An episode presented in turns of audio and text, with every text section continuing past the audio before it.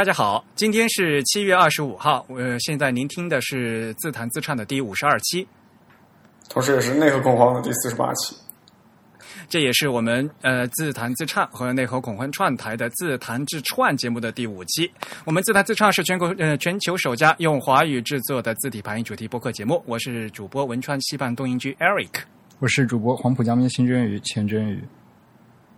呃，内核恐慌是 IPN Podcast 网络旗下的 IT 技术主题娱乐节目。我们号称 Hardcore，但是也没有干货。想听人听，不想听人就别听。我是主播吴涛，我是 Real。你说啊，我们这个节目串台都已经串了第五期了，等到上次五月底才第一次四个人一起在同一个空间见面，是吧？历史性的会晤啊！对我们四个人没有合照。那年活动来了好多播客主播吧？啊，数来应该有差不多小于十个。你们后来就背的，我们就直接去喝酒啦。你们不是也去喝酒了吗？你们不是还要去打扫场地吗？那没有办法呀。对啊，虽然说是 TIB 十周年活动节目，那搞得好像是变成国内啊 IPN 和各各台那个电台主播的一个小聚会了，小众播客网络。而且其实线下，我跟 Eric 在东京见过，然后我跟 Rio 见过很久了。呃，Eric 跟征宇之前也在上海见过很多次。对，我跟 Rio 也见过一次。然后我跟 Rio 在深圳也见过一两一两次，两次。OK，对，嗯。但真正所有人在一起见，这是第一次，还还挺难得的。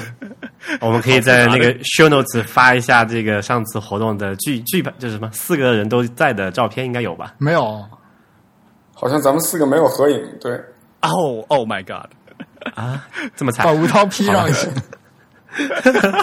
不是，那个 Real 也没有跟其他三个人合过影啊，就 Real 也没有跟你们两个合过影。走的时候好像肯定有照片，同时有我和 Eric 和 Real 的。我记得有一张，有一张有各种主播在一起。有有有一张是你们两个在那个内间呃啊，那个是一个节目，然后 Real 站在外面的照片。对啊，对，这个也有。然后活动结束的时候，我跟 Eric 和呃和振宇都有合影，但是那个时候吴涛不知道去哪去了。我去喝酒，对啊，去泡妹子了。吴涛喝花酒泡屁。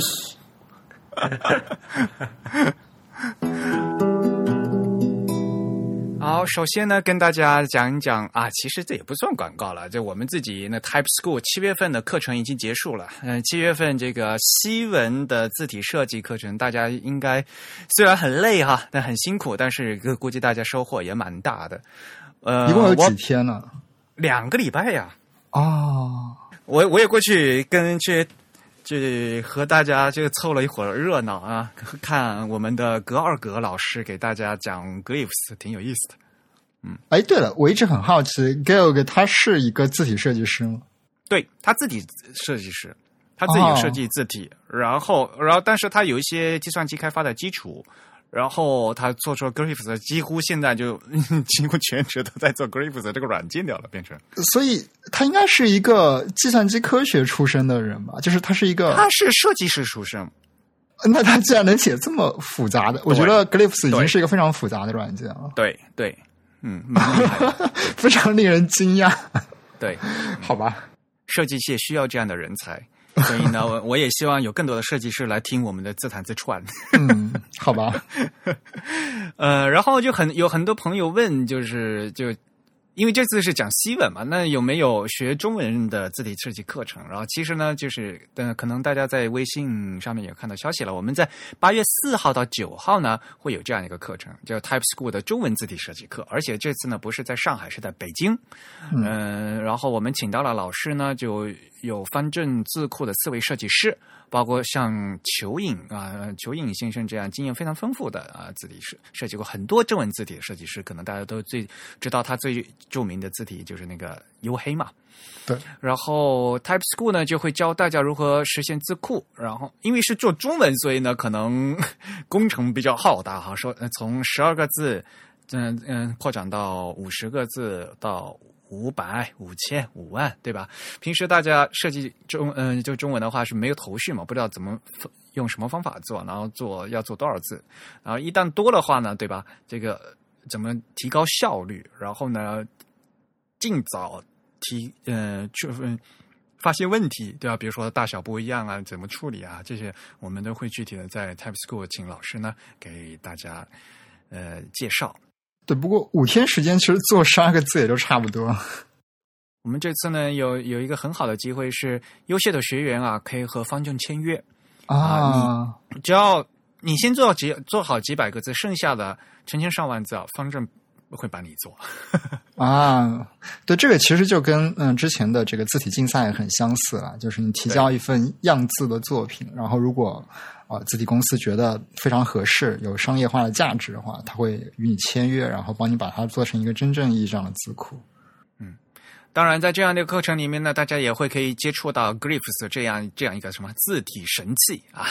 呃，其实而且这次呢，我们 Glyphs 开发者呃格奥格格来中国，呃给大他切身感到了啊，做方块汉字的一些特殊的要求呢，我们有很多新的功能也会加到这个 Glyphs 里面，给大家可以试用一下。这次呢，我们还邀请到了德国的 Meta Design。那 Media Design 的呃德国的他们那边的设呃这个公司的他们的设计师也会参与到活动里面进来。那对 Media Design 感兴趣的朋友们也有机会啊，所以这也是蛮难得的一个机会。嗯嗯，八月份的北京比较热哈，但是呢。我觉得七月份的上海也够热的，上海更热吧？我觉得这两天北京比上海凉快多了。没有，北京北京还好是干热嘛，上海主要是湿度比较大，比较难受。对，上海这一周是暴热，已经超过四十度了。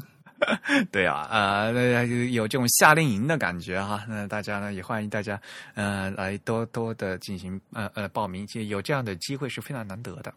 对。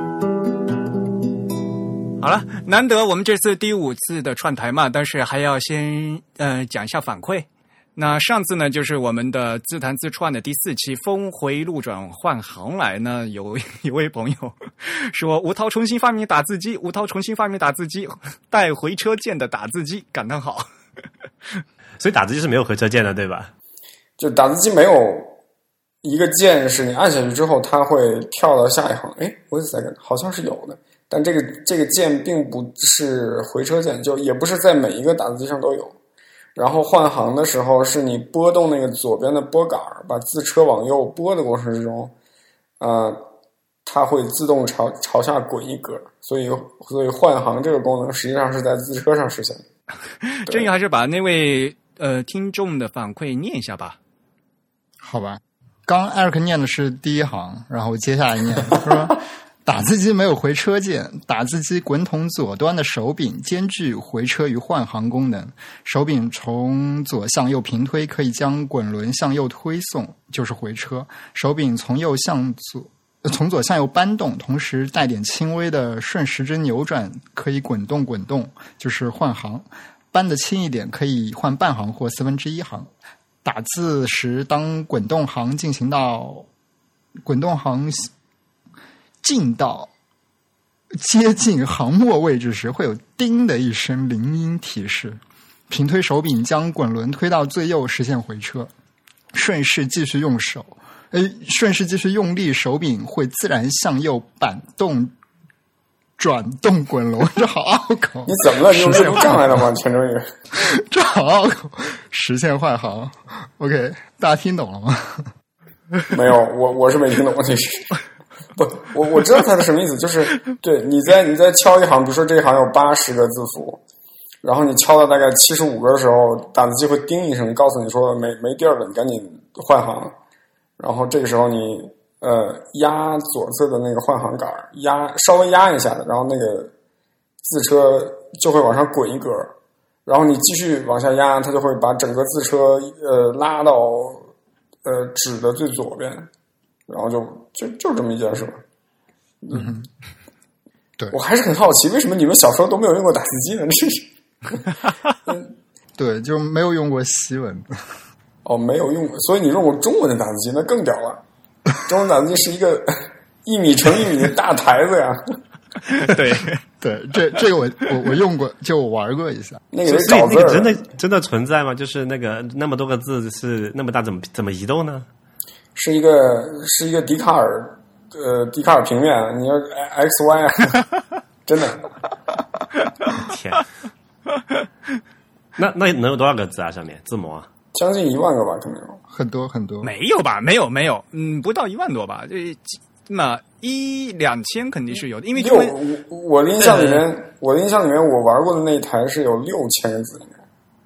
因为中文常文常用字也就三千三千五吧。就他把常用字放在上面，然后不够的是用空格，然后又是在手写。它底下那个可以换的，可以替换。我印象里面是个一百乘一百的格子，你知道吧？嗯，我印象好像，嗯嗯，有那么多吗？没那么大吧？没有一百乘一百吗？嗯记不大清楚了。挺大的，对，挺大的。对，反正是个相当大的东西。我刚给大家发了一个链接，那个也是一种那个汉字的打字机，这个是日本人做的，然后它是一个滚筒式的选字机构。哦，OK，这个比较牛逼。对，这个是在那个京都的汉字博物馆里面展示的一件展品。哎，其实如果这么多，呃，这怎么记啊？嗯、可能熟能生巧吧。另外，它肯定排字是有规则的嘛。你看，它有标了不同的颜色凯可可可这样排吗嗯，不，汉字应该不是这样排的，？OK，应该是按音序排的吧？它而且有颜色划分嘛，应该是按那个所谓的行和列，就是哇，这五十音的行和列的发音来标音之后再分开。哇天，怎么记得住啊？哪个字在哪个位置？还是要找的。嗯哼不，你想，就说它假设只有三千三千个常用字的那个滚筒的话，那这打字速度应该很慢吧？嗯，就就得转转，然后找找完以后才打出一个字来，就是这样。嗯，它这个毕竟还是按拼音排列的，我觉得可能还是要比中文打字机那个按部首排列的要要快一点。我觉得对。不过，嗯，因为日语一个字有很多发音嘛，所以你可能得记住这个字它用的是哪个标音。像我以前，我以前看的我就是我我爸单位他们那个打字员用的那种打字机的话，它底下那个反那个钢钢冲的那个钢字的盘是可以换的，所以他经常会把这比如常用的字呃的组合，它因为它可以随任意调配嘛，然后把常用的放在一起。比如中华人民共和国，它就全部放在嘎嘎嘎嘎嘎，它就顺下来，可以直接打出来就可以。啊、而且我记得，就我见到的那个中文打字机，好像它那个字盘不只是一层，它好像有两层的，可以抽的。啊，对，没错，对，没错，上面有一层，嗯可能是常用的，下面还是成次常用的。哦，对对对对对对没错对是这样的。嗯，所以我印象中的呃中文打字机没那么大。嗯，有道理。对，一百乘一百好像移动起来也挺麻烦的。打太极拳都可以。因为我我小时候其实就根本没有见过这些就纯机械的打字机，因为我我记得我小时候第一次看人打字的时候，已经是有那个叫呃那个叫什么来着，就是字符那个 DOS DOS 环节里面有一个中文的系统，WPS 那个 C 就 C C C E D 吧，你可能是。对，CCED 是更早的，后来 WPS 后出的嘛。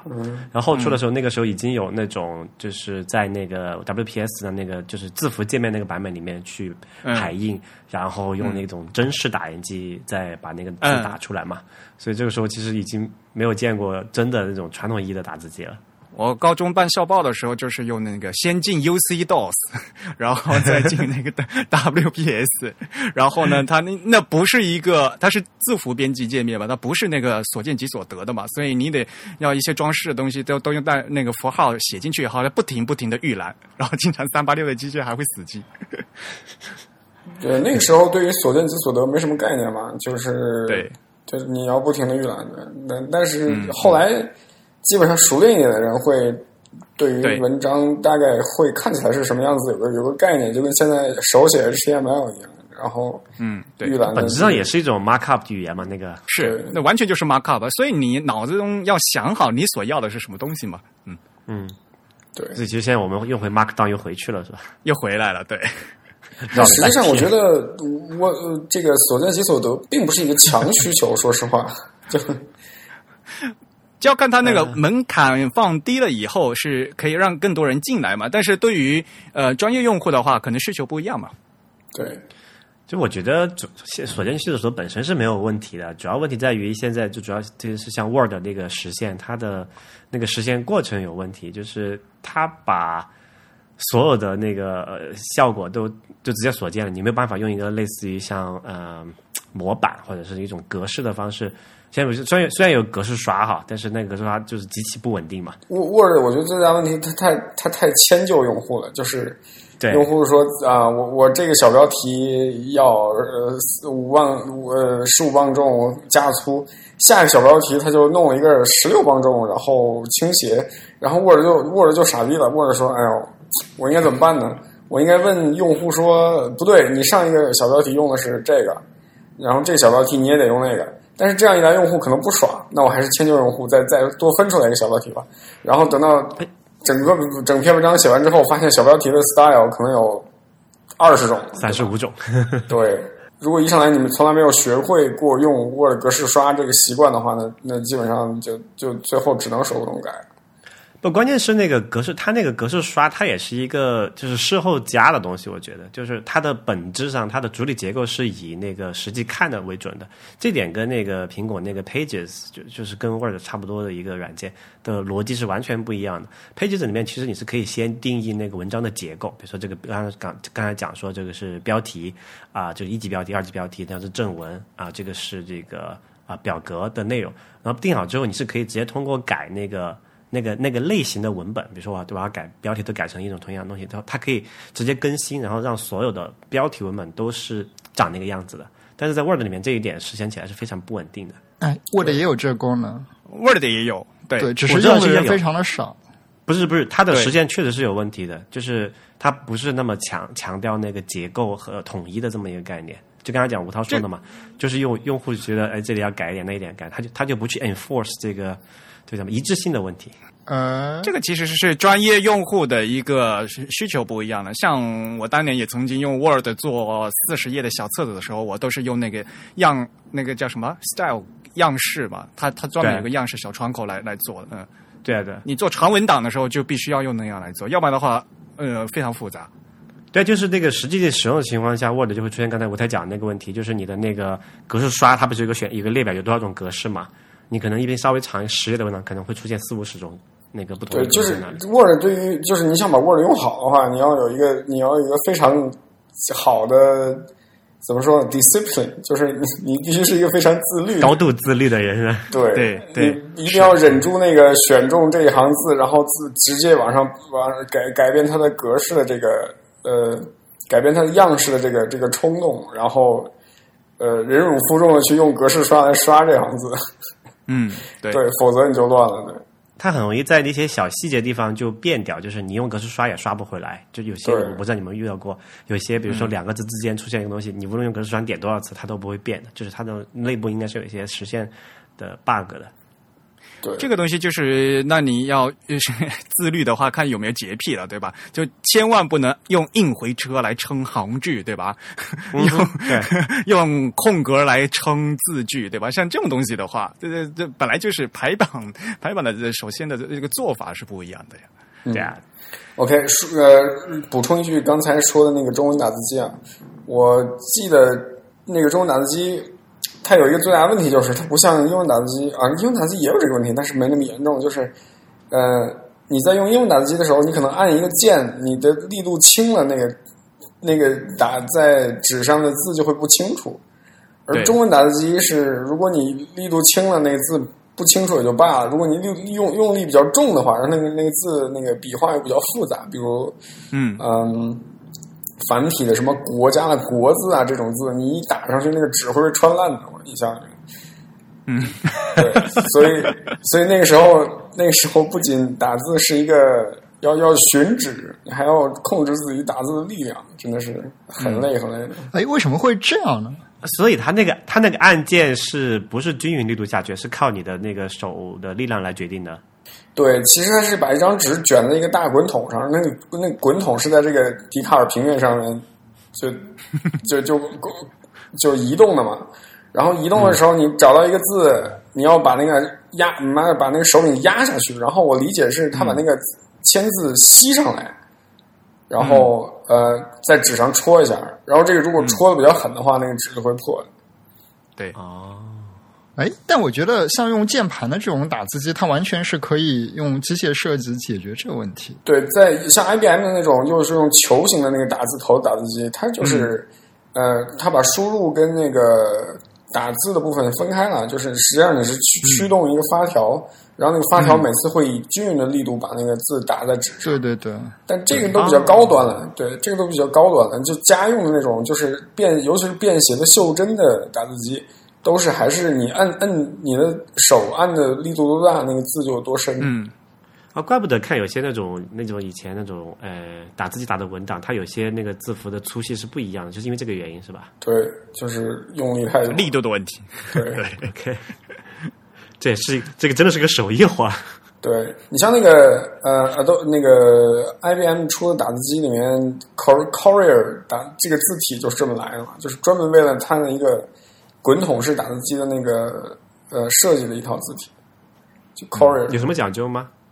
就是等宽嘛，那个时候的等宽，然后是就有点 slab 的感觉嘛，就是带一点点衬线那样。OK，最近有个新闻可以和大家分享一下，因为我们前段时间说过那个 emoji 嘛，就是表情符号嘛，刚好七月十七号就是 emoji 日，七月十七号是 emoji 日这个事情，你们知道吗？啊，我们提过真的不知道，我们提过，emoji 还有自己的节日了，已经。对呀、我们讲 emoji 那期提过这个事情，哎，为什么是那天我忘了？就是因为那个呃 emoji 的那个日历的图标上写的是七月十七哦，对对对对，哦，对，我就想苹果那个日历的。沿用苹果的那个那个，当时还叫 iCal 嘛的日子，对。然后这次苹果居然在他们官方网站上面搞一个什么新闻出来了，是吧？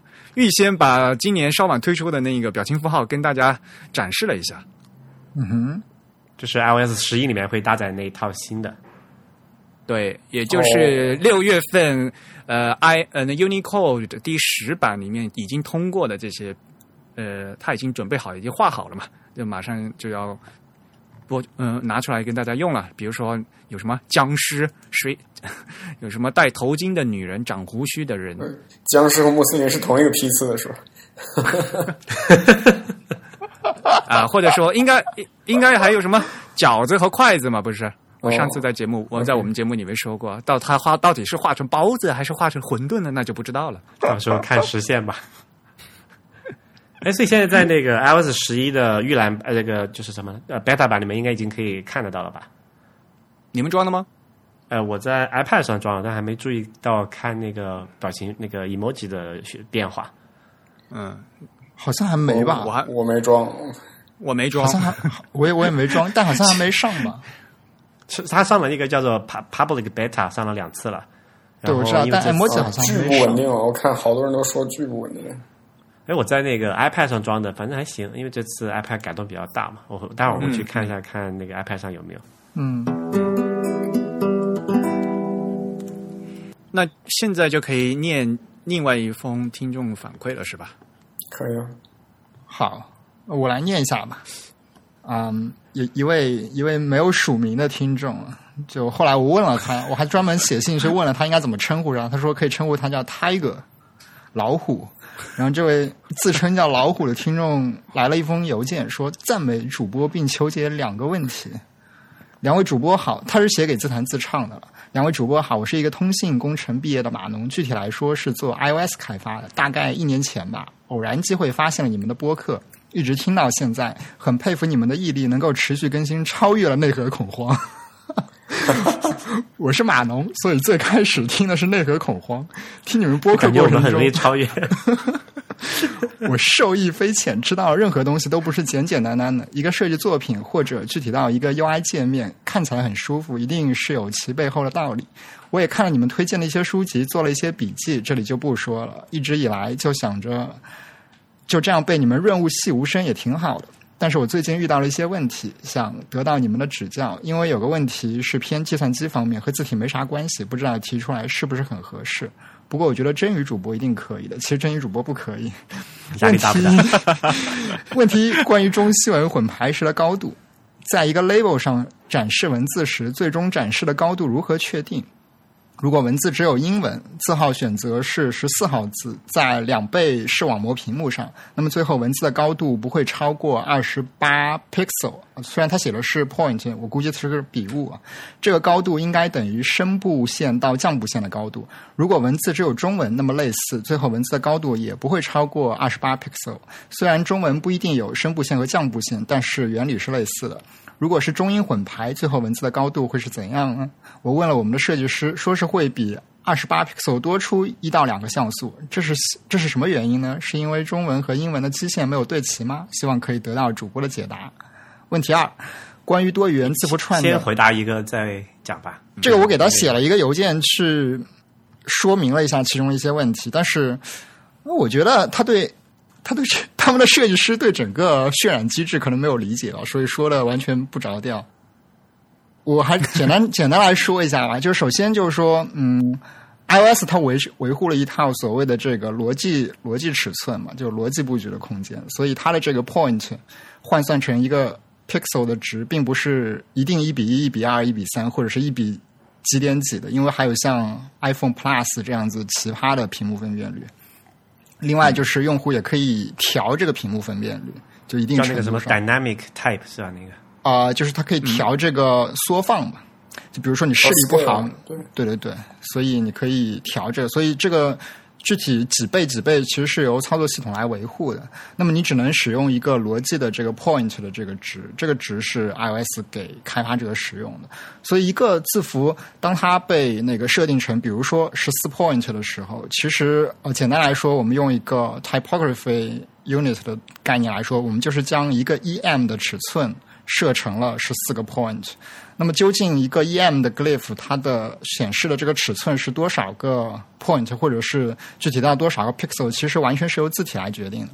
你可以将一个 em 的 glyph 设计的只占一个像素那么大，你也可以设计的超过一个 em 的方格的空间，这都是没有问题的。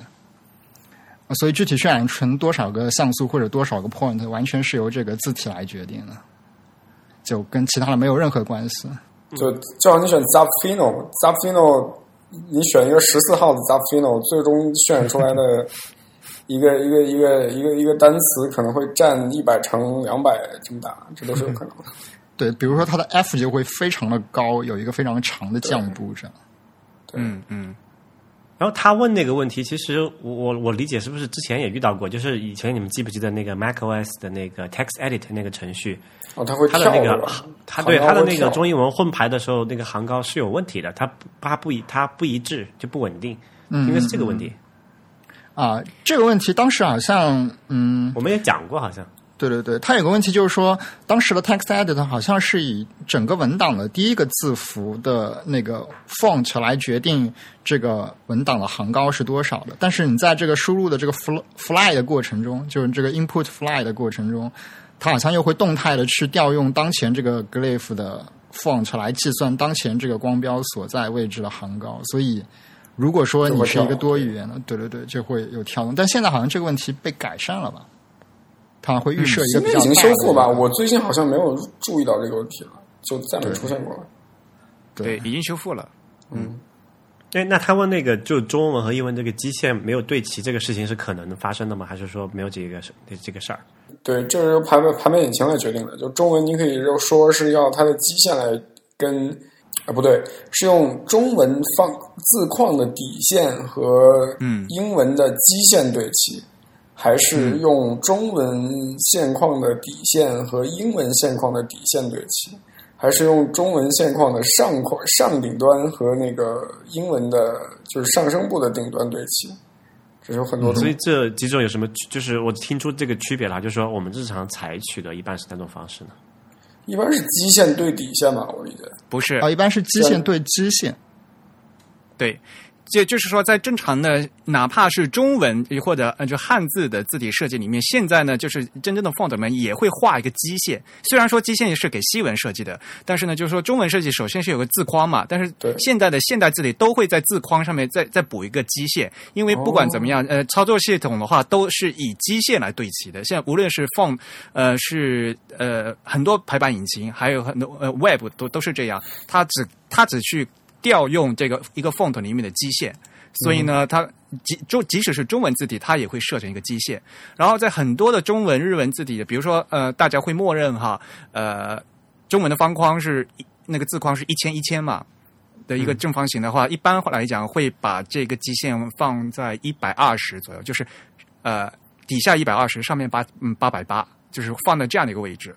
然后呢，排版引擎的话，不管你是中文还是西文，它都会去调用你这个 font 里面 matrix 里 matrix 里面的这个基线的位置，它是按基线对齐的。无论你这个是阿拉伯文还是还是印度的天成文，还是中文的汉字，他们都有一个基线的值。哎，所以那个印度天成就是天成文的那个基线在哪儿？是在靠下的位置还是？天成文它本身的基线它是汉音，它是挂在上面的。对，但是呢，它嗯，但是它为了混排的话，它也有它的它也在事先设字体设计师要设一个极限，虽然它不用，这名字叫什么呢？是叫 baseline 还叫就是叫 baseline，就是叫 baseline。然后呢，它本身的那条 hung line 叫什么？叫叫 hung line 吗？还是 那个有听成文他们自己的名字，对，OK？对，就是呃这个这个问两 Open 下 Type 里面有一个 table 就叫 base 嘛，就是嗯 base 这个 table 就是描述的你这条 baseline 的位置在这个原始坐标零零跟它相对的这个位置在哪里。那，其实它默认就在零零这个位置上了。那么，那个你在设一个中文字体的时候呢，你可以将你的这个起点，比如说设在零负多少多少，比如说负一百二十，这个是 Adobe 常用的一个数值。那么 Monotype 可能会有什么负一百一十之类的。就每个字体厂商，他们都会有一套自己的 convention 来做这个事情。所以呢，其实这个就是一个普通的字体文件里面，它 matrix，呃，我们叫度量或者量度，它的一个设置，就就自己设计师必须要设置的，然后再由排版引擎去调用。OK，所以就其实不会出现这个中英文他问的这个中文和英文基线没对齐的情况，对吧？这个好像还是可以改的吧？就是比如说像我说的，你可以强行说在这个排版的时候，呃，或者说在这个 label 里面让所有字符底端对齐，这个还是可以做到的。可以的，就如果你强行要这么设的话，还是可能的。因为像那个 CSS 里面就是有这个一个这个这个基线对齐的概念嘛，但是它它它应该没有区分这个多语言文本，它是整个和那个图片的对齐。那想来，呃，如果一个比较高级的排版引擎，应该也可也是可以允许做这种呃比较非标准的操作吧。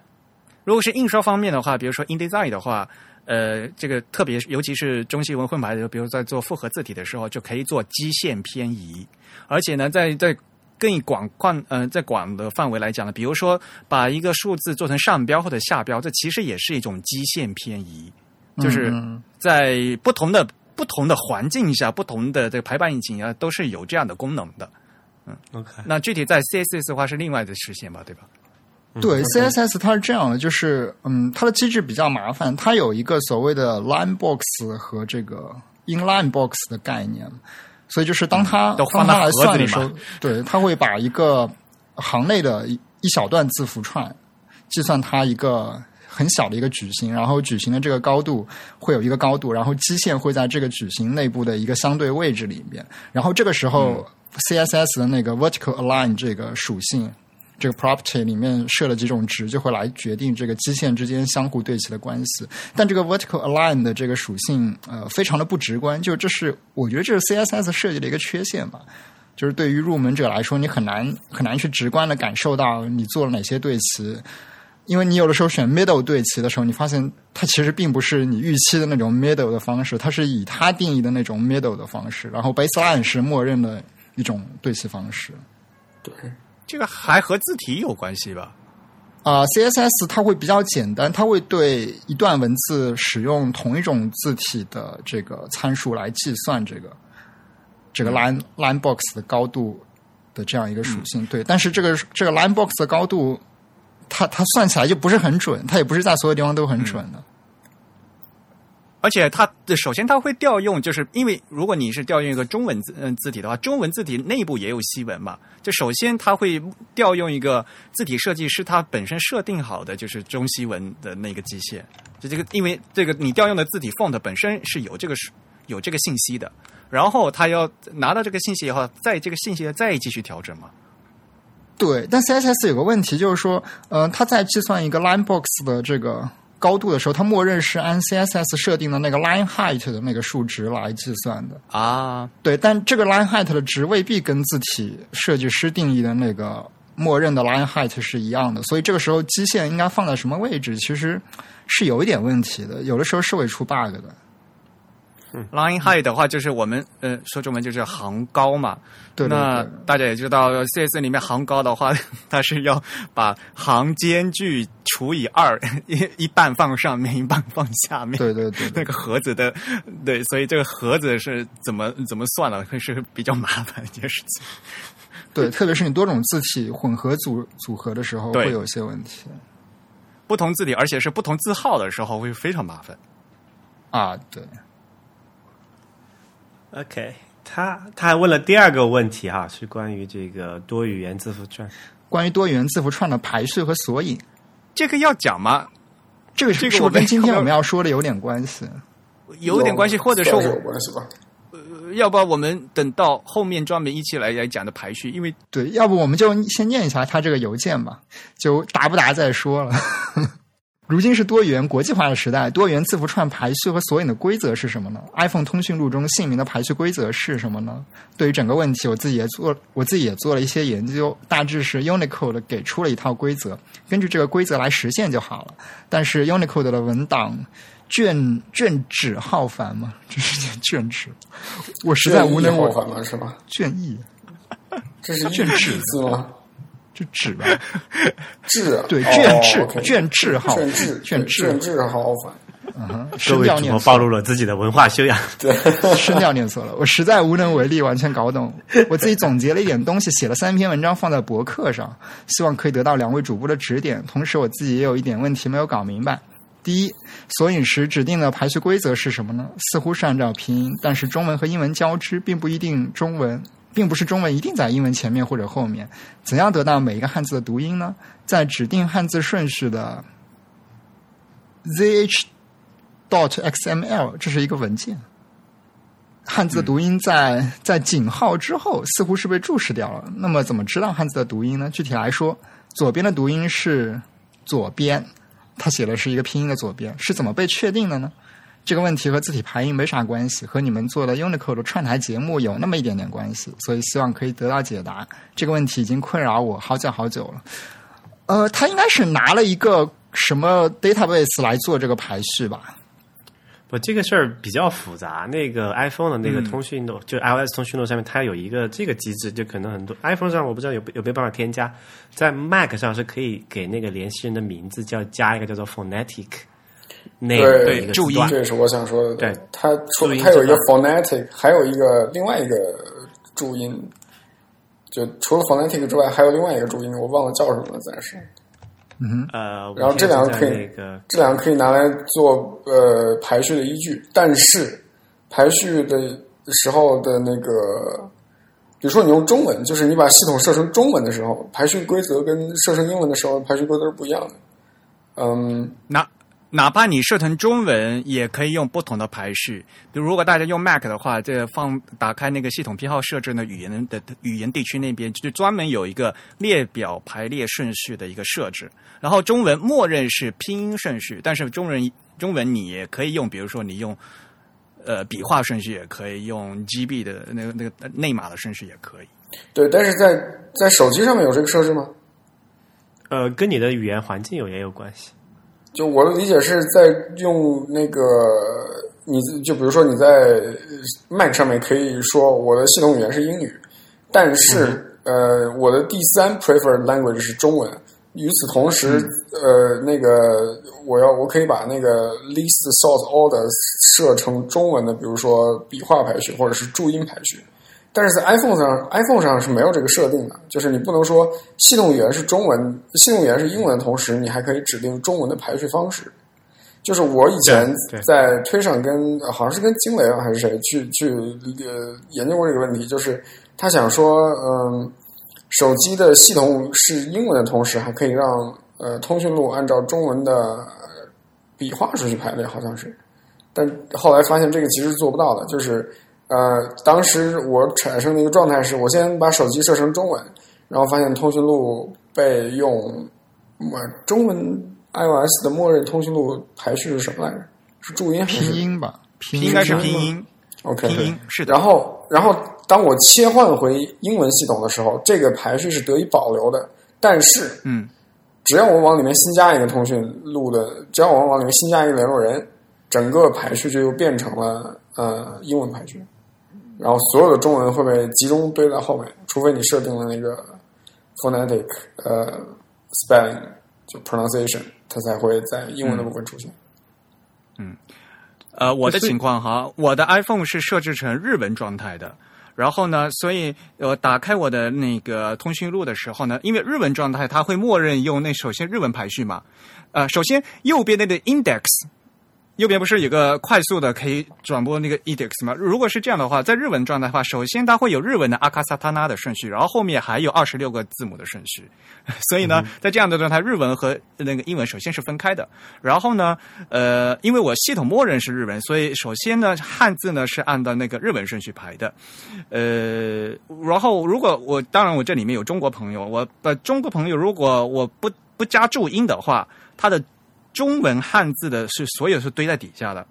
但是呢，我如果号的那个，对井号的对，但是呢，如果我呃，因为这个注音这个词在日文是非常常见的，因为日本人的汉字，如果你不加读音，根本都不知道它怎么念，所以在一般来。对它，如果是开成日文以后，它会默认首先把那个注音的那个 field 打开，它会让你写。中文的话，可能有时候它它默认不打开，很多人都不知道有这样一个 field 啊。在你日文的话，那个 field 默认是打开的，你可以往里面填那个你这个词怎么念。然后呢，我个人的做法是把这个中文的名字把它拼音写上去。这样的话呢，在我的手机范围里面呢，日本人就在在假名那一堆，然后中国人就按照拼音放在这个 alphabet 这这这一堆。我个人是这样区分的。哦，哎，这样非常好啊。呃，但是很麻烦啊！你就你要每对，这是一个个非常蛋疼的事情，对。对，呃，所所以在那个 Mac 上面，就是我们的朋友就是江江，他之前写过一个小软件，就是自动给那个通讯录里面的中文名字的人标注他的那个 phonetic names，就是 phonetic 的姓和名，就这样他他就可以在应用环境下啊呃还可以按照那个读音来排序。嗯哼，对，这件事情比较适合脚本来做。对对，但是 iPhone 上好像就这个我不知道有人有没有，那应该也是可以的，就是你把数据导一下嘛。对对，因为 iPhone 那个就是通讯录是可以访问的嘛，通过 API，然后你去把它对对对改一下。但这里就会牵涉到他问的那个第二个问题，就怎样得到一个汉字的读音？因为这个呃比较简单的逻辑是有一个有一个那个对照表的，就是汉字和它的那个拼音的对照表的，这个是这个是很多系统里面都自带的。但这个比较 tricky 的就是说有些字字是那个多音字，嗯嗯，这个时候，特别是在那个名字里面，它有些是很多是非标，没有没有就不具不太具备这个参考意义的。比如说有些有些字的多音字，你是可以通过这个上下文的语义来看出它是念哪个的嘛。但是在名字里面，其实是一个非常呃 arbitrary 的一个事情。比如说我有一个朋友叫呃叫那个就是草字头一个下面东南西北的西字那个字，它可以念西，也可以念欠，对吧？对，嗯，在在名字里面，很多人都是把它念欠的，对吧？但其实嗯，在他在选择的时候就把它念成念念西，这个时候你说你怎么办？他说你没有办法。对，这一点还好。另外有一个问题就是，有些人的这个姓的同一个字的写法，它的甚至都有不一样的念法。姓的话，一般做姓的那个音会会比较比较特殊的。就有一些会有白白白读嘛，然后这个白读又会被这个当成一种传统。比如说那个最我我印象最深的就是有一个姓叫盖嘛，你们知道吗？就是盖子的盖，盖叫天有一个经济原因。嗯，对，但是这个姓其实他在念姓的时候，一个比较规范念法应该念葛。嗯，对，但是很多人都觉得简单的不是朴树嘛？朴树这个朴，朴树啊，朴念念朴呀，对吧？对，对，不过他这个韩国人应该是小众吧，他应该是一个艺名之类的小众。但那个盖和葛的问题就是，很多人他都希望自己被念成叫盖，就是不要改成葛这个音。但是有一些人他可能祖上传下一直都念葛，所以他又希望这个字念葛，所以这个字念什么音其实也是不一样的。哎，就是就所以就是说，这刚才讲那个问题，就姓名里面这个读音是没有一个规则可以参考，因为很多是靠他自己呃自定的一个选择来怎么念的。这个时候你就很非常尴尬，对而且这添乱。呃，对，而且这个问题其实并不仅仅是中文或者是在在在表意文字才有的，就在英文或者说在拉丁语、拉丁字符世界，甚至是拼音字符世界也是有的。比如说前阵子被韩国被被呃朝鲜弄死的那个美国人，他的名字叫做呃 Warm Beer，就是你如果你是一个美国人的话，你念他的名字，你会念成 Warm Beer。然后有一天，但是 warm 和 beer 这两个词其实就是地道的德语词，包包括这个人的整个的名字，他的名字叫什么来着？Otto Warm Beer，这一听就是一个这德国后裔，你知道吧？就是 那种感觉，就好像就好像这这种感觉很奇怪，就好像你你是一个华人，然后现在中国人已经是什么呃包呃刨去我们这一代，就是很多人都是双字名的。现在的中国小孩都起什么、什么逸轩呀、子轩呀，那什么这种非常又能说不出来奇怪在哪儿，但是有点奇怪的名字。然后忽然有一天，你发现一个在美国出生的土生土长的华裔，名字叫曾国藩或者左宗棠，这种感觉，就 你这就非常非常古典是吧？就对，就是 Otto，呃，他的中名是什么来着？呃，Frederick，对奥，Otto 托 Fre 什么什么？奥托·弗雷德里克，呃 v a m b i e r 对，这样一个名字。这个名字，如果你如果他是一个德国人的话，那么他的名字会被念成 v a m b i e r 但如果他是一个美国人的话，呃，包括德国人念他在广播里面念这个人的名字的时候，都会念成 Warmbier，就是按美语的发音来来来来来念。所以这就是为什么刚才说到的那个在 iPhone 的联系人里面，你可以给它添加两个呃额外的项目，一个叫做呃 pronunciation spelling，诶 pronunciation name，另外一个叫做 phonetic name，就是我记得这两个之中的一个会被呃 Siri 拿来当做发音的依据。对，嗯，对，就比如说你，呃，比如说吴涛这两个字，你可以呃，在嗯，在 phonetic 呃 name 里面写 W U T A O，但是在呃 pronunciation 里面，你可以写 W O O dash 嗯 T A U，、比如说，然后 Siri 会试着用 wu tao 这个方法来念这个名字。pronunciation 就纯粹是给那个语音生成那个合成器用的是吧？对我我是这么理解的，但当然我我从来没有用过，但我相信用过人可以应该可以知道，比如说你可以让呃你可以呃用这个功能来告诉 Siri 说打电话给谁谁谁，这实现这样一个功能。还有一个更直接的办法，就是 Siri 的话，你可以直接你直接语音教它把这个字念成什么教他对念成什么，对。对对，啊，所以呃。对，所以呢，就专门有这样的一个 field 是给语音语音合成器来嗯、教它念读音的这样的一个 field。对，这个 field 好像只有这个 iOS 上才有，Mac 上是没有这个 field。我刚刚又检查了一遍。对，因为因为 Mac 上之前没有 Siri 嘛，所以估计没做。但现在也 Mac 上也有 Siri，现在有了呀怎么办？嗯，但是那个在那个 Contact 就是通讯录的那个添加那个呃选那个叫什么来着？那个 field 那个里面是没有没有那个字段的，没有 pronunciation，、哦，只有嗯 phonetic，对对，应该只有对 phonetic 对。pronunciation 还没有更。新到那里来。啊、a n y w a y 这个邮件里面其实还提了一个非常重要的事，就是说，其实我我理解啊，就是说，在这种多语言的时候怎么排序，比如刚才我们提到的这个日文环境和这个呃这个德语环境的时候，它都是有这个区别的。你没有想过这个问题？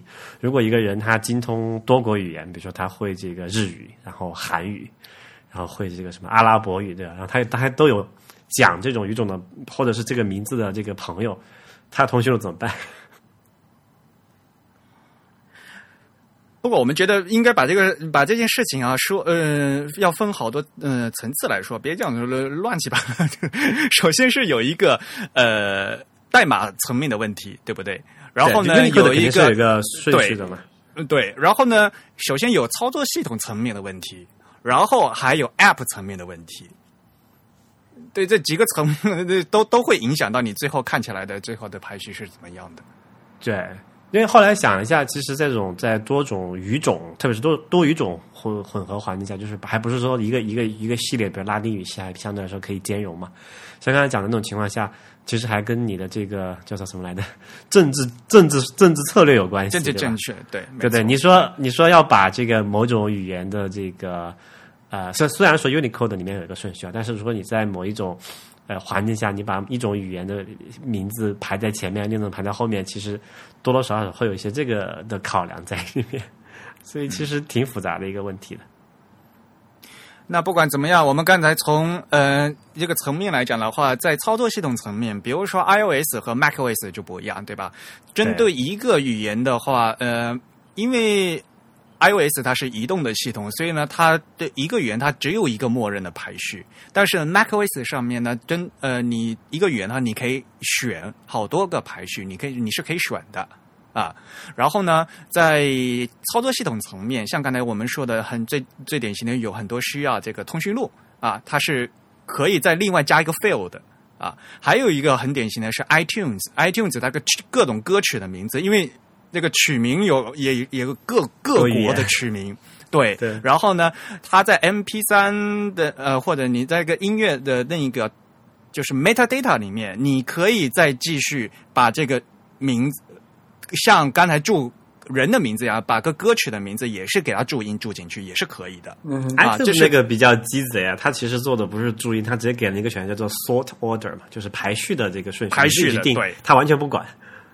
嗯，对，但是它至少就是它有一个 metadata 可以写嘛，你你对对往那里面写的话，然后 iTunes 就会去读那个 field 嘛，对吧？嗯是 iTunes 它给提供的这样的一个可能嘛，嗯哼，就专门为了排序，它提供了它做了这样一个功能嘛，所以像这样的功能是嗯 application 层面给它提呃设计出来，然后给它做的嘛，对吧？对对。嗯，如果你不在那边做的话，它会默认先先去调用系统的顺序嘛，对吧？它有个 fallback 的顺序，对吧？嗯哼，嗯，所以然后如果系统也没设的话，它那它直接就去读内码的顺序了，对吧？在 有你有你口它默认的，它它那真正的那个内码是什么顺序？所以看这个现代软件里面多多少复杂性，就是有这些原因导致。嗯，好吧，那我们今天终于可以讲讲正题了吗？今天正题今天还有正题啊 今天我们要讲一个非常 hardcore 的正题。就是很多人都没有意识到这个问题的存在。今天我们要讲的是 Unicode 的规范化形式，叫 normalization。很多人都讲 normalization 是什么东西？嗯你你来自问自答一下好了。它它有中文的标准译法吗？或者我们有什么什么推荐译法？呃，因为 Unicode 它就是国标，呃，它就是国际标准 ISO 嘛。那 ISO 它又又是各国的都会写到自各国的国标国国家标准里面。那么中国的国标就是 ISO 的，那这中国国标是幺三零零零，然后它对这个 normalization 的翻译是叫规范化。那我们在今天节目里面就叫规规范化吧，要不然挺乱的，嗯。OK，然后很多朋友就不知道这呃还有一个规范化的东西，其实很简单，就是你看到的，比如说带声调的字符，比如说拼音啊啊啊啊那个，比如说那个啊，对吧？是字母 A 上面加个所谓的第二声，对吧？你看到你看到的是这样一个字形，可是它的背后可能是一个编码，或者它也可能是两个字符、两个编码，也就是说，一个字母 A 的编码加上一个带声调的这个编码组合而成的一个东西。对，嗯哼其实就是本质上 Unicode 有一个现象，就是说，当我们看到呃一串 Unicode 的呃码位的组合的时候，它们可能在码位上是不同的，但它们实际上表示的这个字符或者是字符串是相等的。就 Unicode 有这样一个所谓的等，对，有一个等价一字多性的这码的现象。对。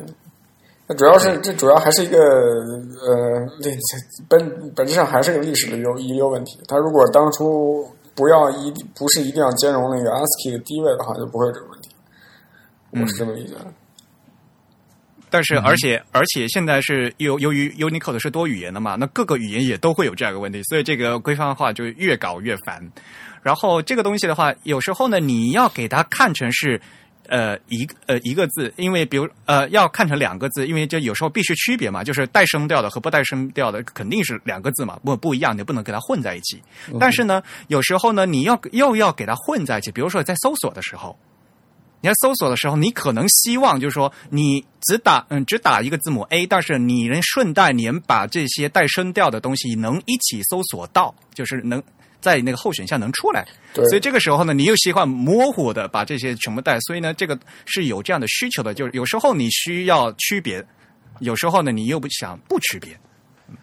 就是这里有个问题，就是啊，为什么要同一个码位要对应两个？就最开始它它产生的原因是什么？刚才那个吴涛提了一个那么一个解释，但是不是是反过来，是反过来是同一个字符会有多个码位，而不是同一个码位会对应两个字符。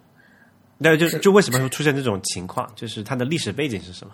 哦，呃，最简单的一个，比如说，呃，当时欧洲各自都使都呃使用很多带有那个扩展符号的拉丁字符嘛，所以当时呃 ASCII 的那个高位就被拿来做扩展，然后最常见的就是 Windows 上那个叫什么 CP 幺二五二还是哪一个？嗯哼，代码页对。对 Windows 直到今天都是在使用代码页这套机制，这套非常坑爹的机制，所以对啊，这是一个呃，这是一个就是不能忽视的历史问题。所以 Unicode 一开始在做的时候，它的我记得是第一位的呃完全兼容 ASCII 嘛，然后此时就出现了一个问题，就是比如说呃 U U 上面加两点这个字符，那它就有可能出现，它就等于在 Unicode 里面出现了两种组合的可能。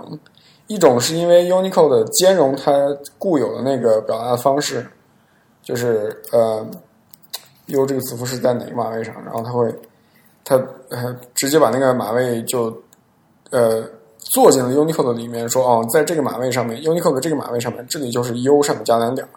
但与此同时，它又给出了单独的一个 U 和单独一个两点，于是此时你就又可以用说啊，我要。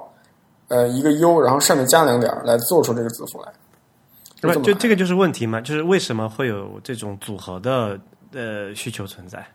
如果说啊，我提个比较极端的情况，就如果说我们把所有的组合都是都是呃，就就组合后的字都变成一个独立的码位，就不存在这个问题了嘛？因为呃，首先一方面这是它比较节省空间，另外一个就是如果你要组合的话，你是组合不穷尽的，就。尤其是比如说有些组合，一方面有些组合可能完全没有意义；另外一方面，比如说像越南语，就是一个字符上面可能有四五个，啊，四五个可能太夸张了，三个应该是有可能，三个也可能，对对，你三个标音符号，然后你要把所有的 combination 都弄出来的话，这对于空间其实是很大的浪费。给大家一个比较更直观的一个例子哈，比如说，呃。呃，汉语拼音那个“乌”上有两点是 “ü” 嘛，对吧？嗯。然后 “ü” 也可以带声调嘛，“ü”、“语”、“语”、“玉”嘛。对。所以呢，比如说“鱼”，对吧？那你你这，因为单纯你就可以看成“乌”上面加两点，再加那个第二声，这其实是这到底是一个字还是三个字？哎，你这个例子举的不对啊！“鱼”应该那个 “yu” 的时候，呃，啊，我我我我不说那个单音节。对，我我我不说单音节的情况，呃，我不说那个汉语拼音那个音节情况，我单单是说这个字符啊。对，OK，嗯，OK。比如说绿色的绿，对你加了一个声调，然后这这此时这个双点和下降调都是存在的，就是为了这个，就是我们组合成部件，然后通过一个固定的方法来组合，的避免去存多种变种嘛。对。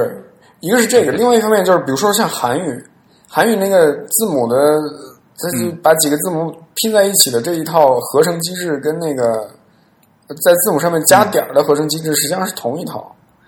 嗯，那么你如果你要把这一套，比如说我要完全摒弃这一套，然后把所有的 combination 全都做出来的话，那韩语的 combination 那就恒河沙数啊，一个 plane 不要干，曾经就做韩语嘛，对吧？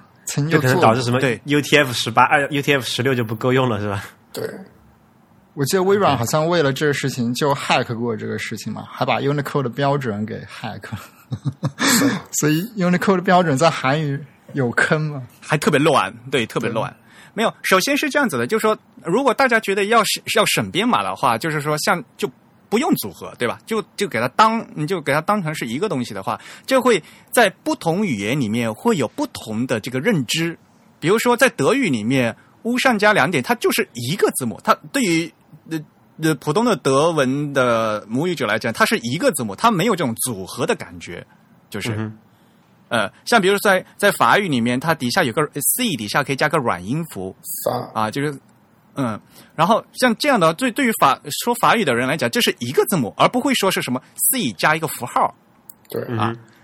所以在历史上，而且在历史上呢，就各国因为它自行的对 ASCII 进行扩充，所以在它也有一个向后兼容的一个需要，所以它必须有这样就当成一个字母的的这样的一个需求，然后又有想分开的需求，就是因为你有时候会加的不穷无穷尽嘛，但还是说有呃有这种单独就这个第二声的这样的一个东西，或者两点儿这样的东西，这样的你可以自由的往其他的字母上面加，这样明显是更灵活的嘛。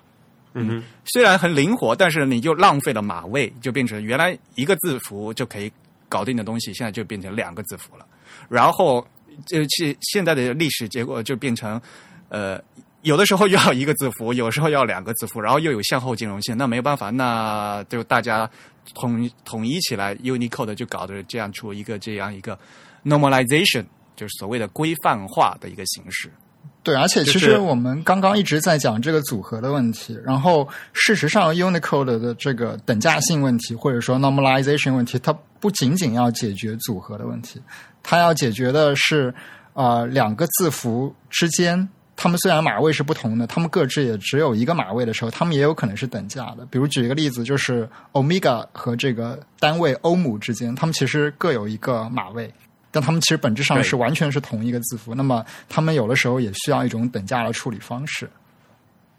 对，这这就是那个认知的问题嘛，就是我们人类在说，哎，我看见这个符号的时候，我想的是哪一个东西？对对对，对。另外还有像日语的一些遗留问题，比如说日语有半角和全角的问题啊，这样子。的。对，嗯，日语就坑多了，嗯因为大家也知道，比如说像日文普通的五十音图里面 kakiku 给勾加上两点儿就会变成浊音，就变成 gagiku 给勾嘛。所以呢，首先它就会有这种就我所谓的加点儿这种组合的问题。啊，比如说咔，呃，如果是嘎的话，它可能是一个字嘎，也可能是咔加上两点变成的 嘎。首先，就是有刚才说的这个组合问题，然后呢，也也有刚才一个字形不同的问题，就因为要嗯有那个等价关系，一个咔的话，它可能可以是半角的，也可以是全角的，嗯，呃，半角全半角的片假名是也是因为传呃历史上有这个 ASCII 日本人自己扩展的问题，所以它必须有一个向后兼容性，它要保持保持这个半角拼假名，就以前发电报时候用的。所以这也是一个向后兼容留下来的一个坑。对，基本上就是当年跑步进入信息时代的这些国家各自为战，然后才导致了 今天填坑啊现在 才导致了今天有什么 ISO 八八五九啊，或者是 JS 的 standard，然后 Unicode 不得不捏着鼻子把这些历史遗留问题全都收进来，所以才会有这样的问题。就如果我们今天能够把人类社会推倒重来，然后把信息技术从头再来的话，那很多东西都会不一样的。ASCII 也是，就是编码也是也是里面的一个。所以这个规范化解决的问题，其实就是说看呃，就是它是一个可以理解为它是一个呃叫什么查查找到一个表。啊，通过这个对。这个这个表可以找到说哪些 Unicode 的这种呃一个一个一一个 Unicode 字符串，它两个的意义其实是等价的，它解决这么一个问题。嗯，所以大家去看 Unicode 的话呢，就专门它有个标准附录。那 Normalization 呢是在标准附录的第十五号里面呢会有，就是具体的这个组合是等于什么什么的，它有这个机制的介绍和各个语言的所有 Unicode 里面带的一个 Normalization 的它这个表格 chart 的都有。嗯，然后呢，如果大家去看呢，发现各个语言都有很奇怪的就各种等价。对，其实呃，我记得以前前一阵子呃，Swift 的语言，当然这个比较这个这这个部分可能比较内核恐慌，就是 Swift 语言在好像在上一版里面又改变了字符串的那个表达方法，字符串现在又是一个 collection，然后呃，并且它就是呃支持你直接 compare 两个字符串呃是否相等，然后这个相等的依据就是他们的那个在做 Unicode normalization 之后是不是相等，比如说你这两个字符串可能在呃。Byte 层面上是不一样的，一个是一个的一个的那个一个字符串里面的 u 上面加点儿，可能是 ASCII 的那个码位二二零，另外一个可能是一个 u 加上两个点儿。但是如果你问在 Swift 里面问这两个字符串是不是相等的话，Swift 会说这两个字符串是相等的。对。这所以这这有时候不不太喜欢那个 Swift 的地方，他老是把一些本来该交给这个 library 来做的事情放到这个 language 这层面来搞，就搞得很乱。对，它没有某一种选项机制嘛？就是什么情况下我要认为他们是相等的，什么情况下认为他们是不相等？其实现在是有的，就是现在的呃理思路就是，如果你把它当做一个。String 来处理的话，那么它默认是个 Unicode string。然后我刚才说的这个，就是他们在 normalization 之后成相等，就算相等。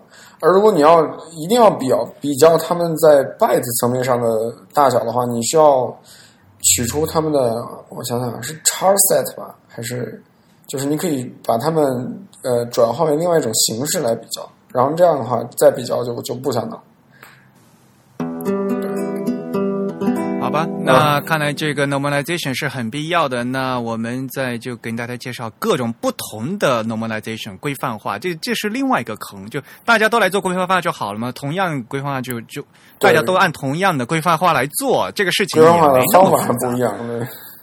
对，这个坑，哎呀，真是的。我们需要一个 meta normalization。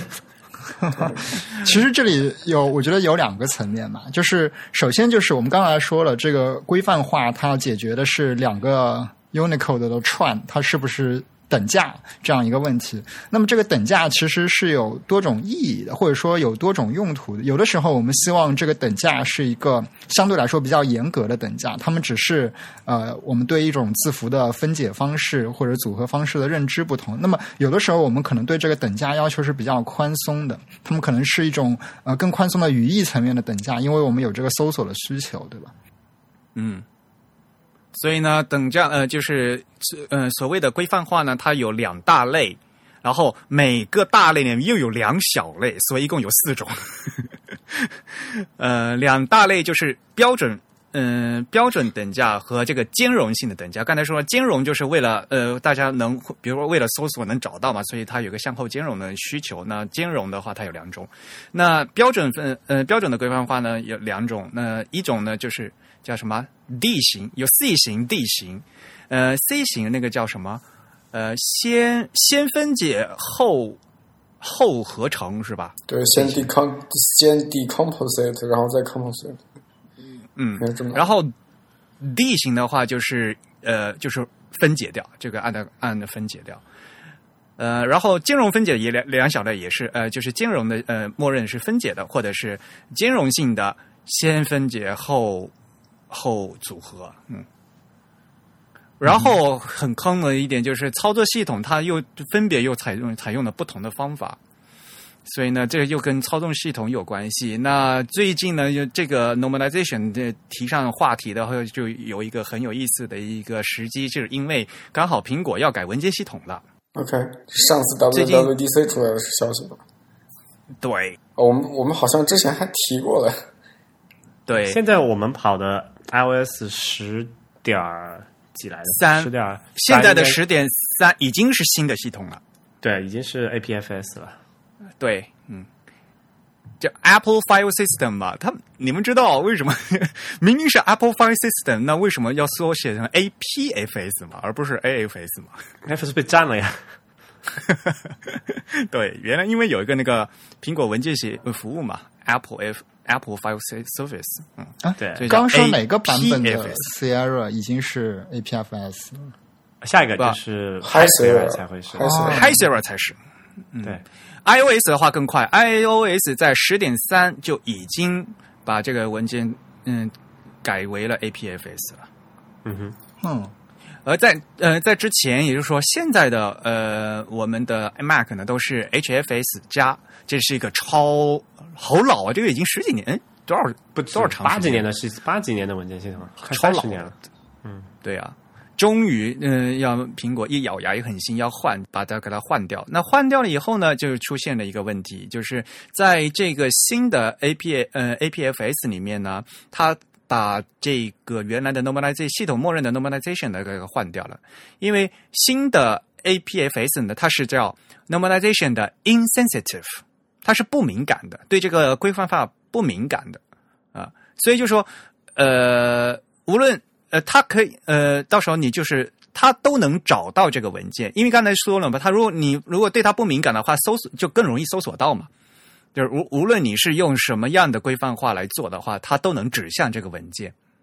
嗯，以前呢会有坑的问题，而对于用日语的朋友来讲，这个是最坑的问题。我们在我刚才说了，就因为日文经常要用。会涉及到就踩到这个规范化的坑，是因为日文像刚才说那个浊音点是经常用的嘛，然后经常会出现在日文的 Windows 的文件名拷到 Mac 的时候，刚才说凡是带有那个浊音点的字儿放到 Mac 里面就被被被拆成了两个字儿。然后，那因为是两个字儿，你还可以一个字儿这个字删除，所以你可以把那个浊音点分别删除。这是因为在老的 HFS 加的时候呢，这这也就是 Mac 现在用的这个这个系统里面呢，它对这个 normalization 的处理是不一样的，因为它采用的是就分解优先，所以它它会把这个字拆成认成是两个字。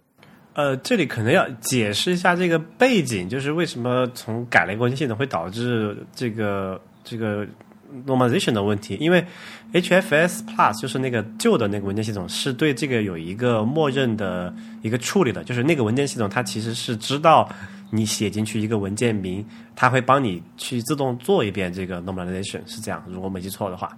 然后这个 APFS 其实就之前那个设计其实有点问题的，因为照理说一个文件系统不应该去掺和这种应用层的事情，对吧？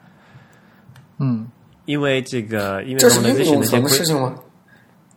这这显然是应用层的问题啊，因为文件系统应该就是啊，这可能有一点其实其实这里有个哲学问题，就是这也是我一个疑问，就是 normalization 究竟是应该在这个存储的层面，在或者说在层数据级上发的库的层面，发明的，对吧？对还是在这个应用调用某一个数据的过程中对它进行实时的处理？因为本质上，你说对于一个文件系统来说，它并不关心里面存的内容是什么，就是你给我一堆 bytes，对吧？然后我把这个 bytes 按照某一种规则啊、呃存下来，编码然后到编起来到时候、到时候你再问我要这堆 bytes 的时候，我就把这堆 bytes 就还给你。但是我需要一个一个 key 找到这个这堆 bytes 嘛，这个 key 就是这所谓的这个文件名和路径嘛。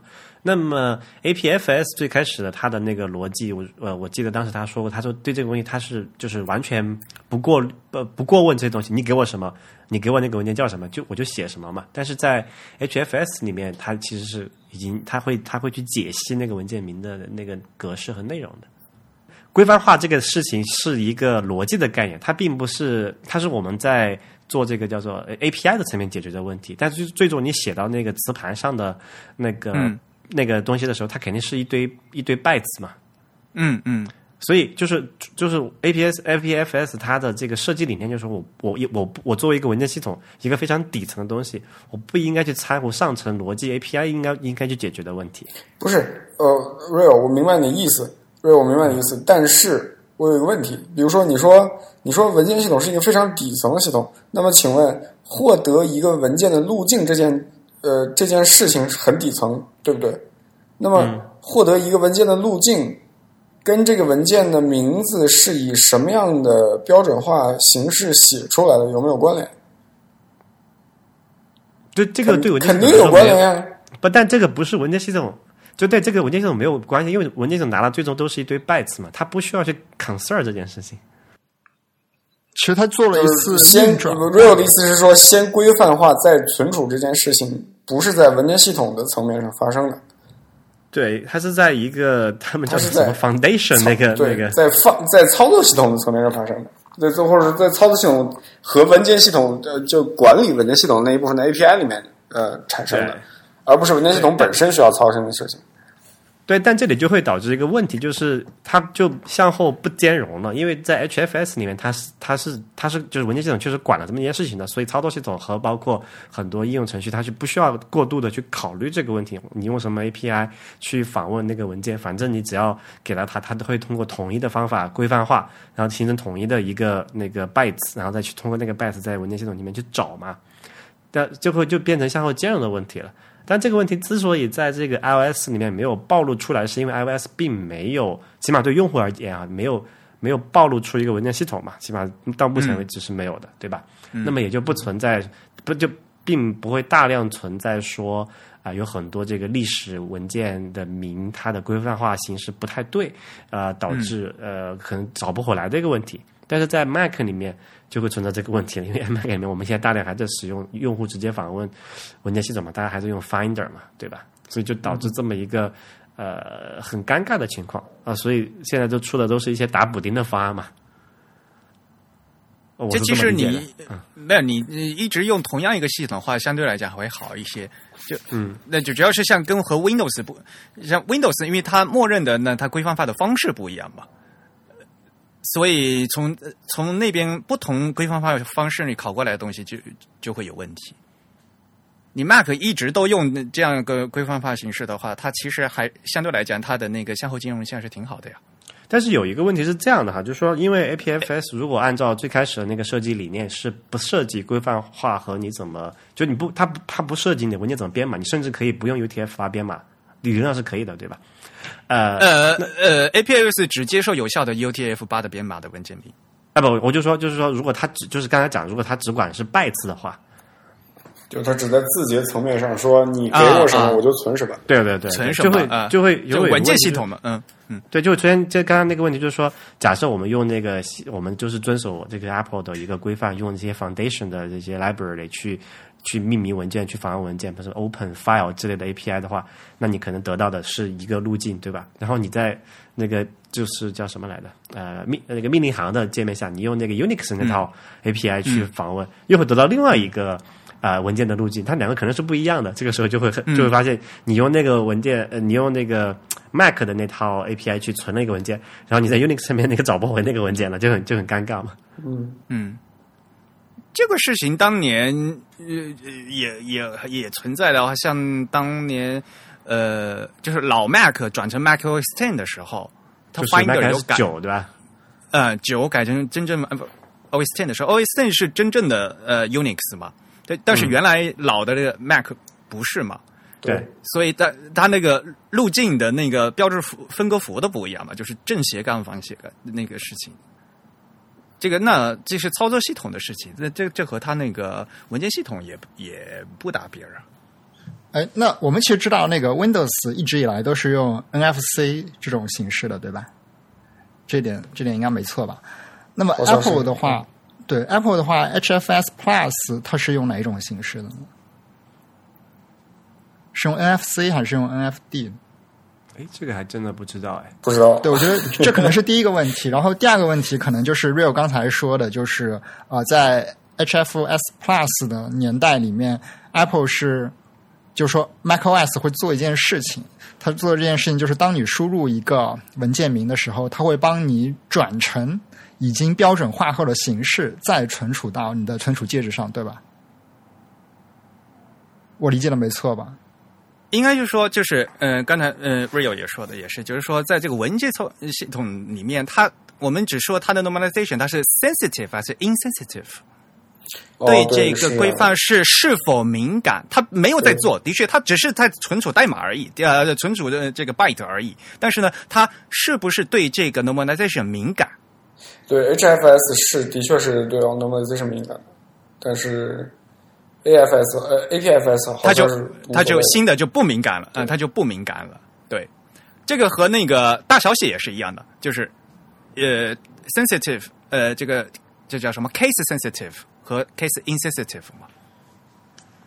呃，这里还有一个比较坑的一个事情，就是所谓这个叫做 case preserving 和这个 normalization preserving 的问题。对，嗯，嗯。它可以保存按照道理保存下来，但是它对它不敏感，就还是当成一样的，嗯。哼，是可保存，但是它不敏感，呃，就是有这样的，嗯。现在的话，就是新的 APFS 就是这样，它可以保存下来，呃呃，然后 NFC 它也认得，NFD 它也认得，但是呢，它不敏感，所以呃两边都可以。嗯，那么其实呃，按我的理解，Apple 并没有改它的这个标准化形式，它改的只是它对这个标准化形式是不是敏感这样一个问题。嗯，就是在这个处，嗯、所以他对这个文件文件名处理，它那个行为变发生变化了嘛？刚刚我查了一下，那个 HFS Plus 用的是 NFD 的这种标准化形式。那么这个这个第一个问题就是跟 Windows 肯定是不一样的了。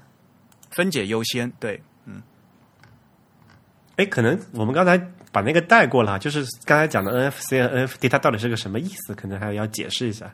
OK，呃，NFC 就是先就等于是呃这么说吧，规范化有两个思路，一个是说什么叫规范化的最终形式，那嗯呃第一种思路就是规规范化的最终形式是所有能够被拆分的东西都已经被拆分了，嗯，然后我存储这个形式。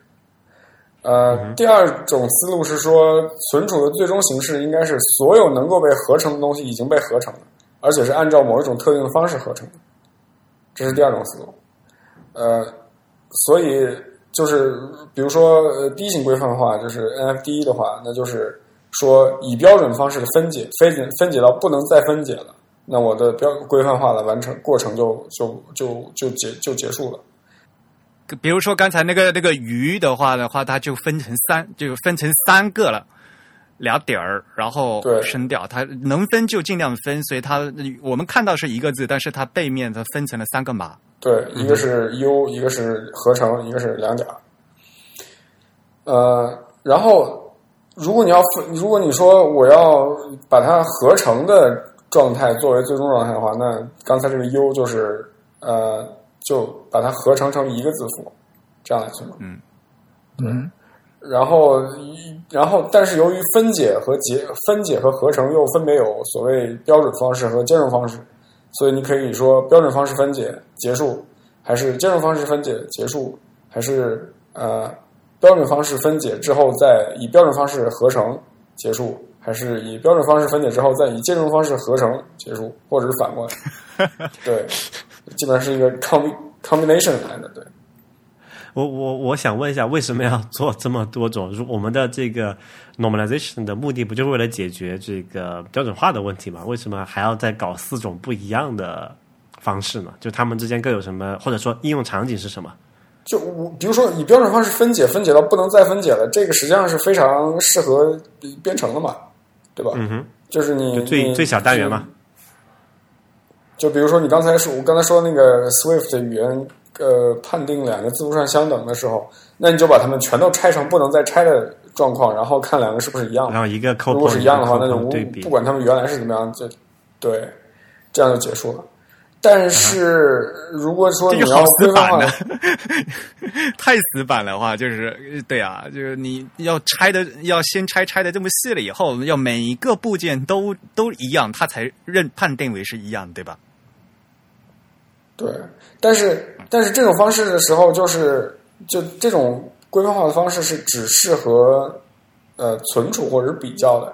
那如果你要把它嗯、就是以节省空间的方式显示出来的话，那你还是很有可能希望说我要把它最终还是要合成起来。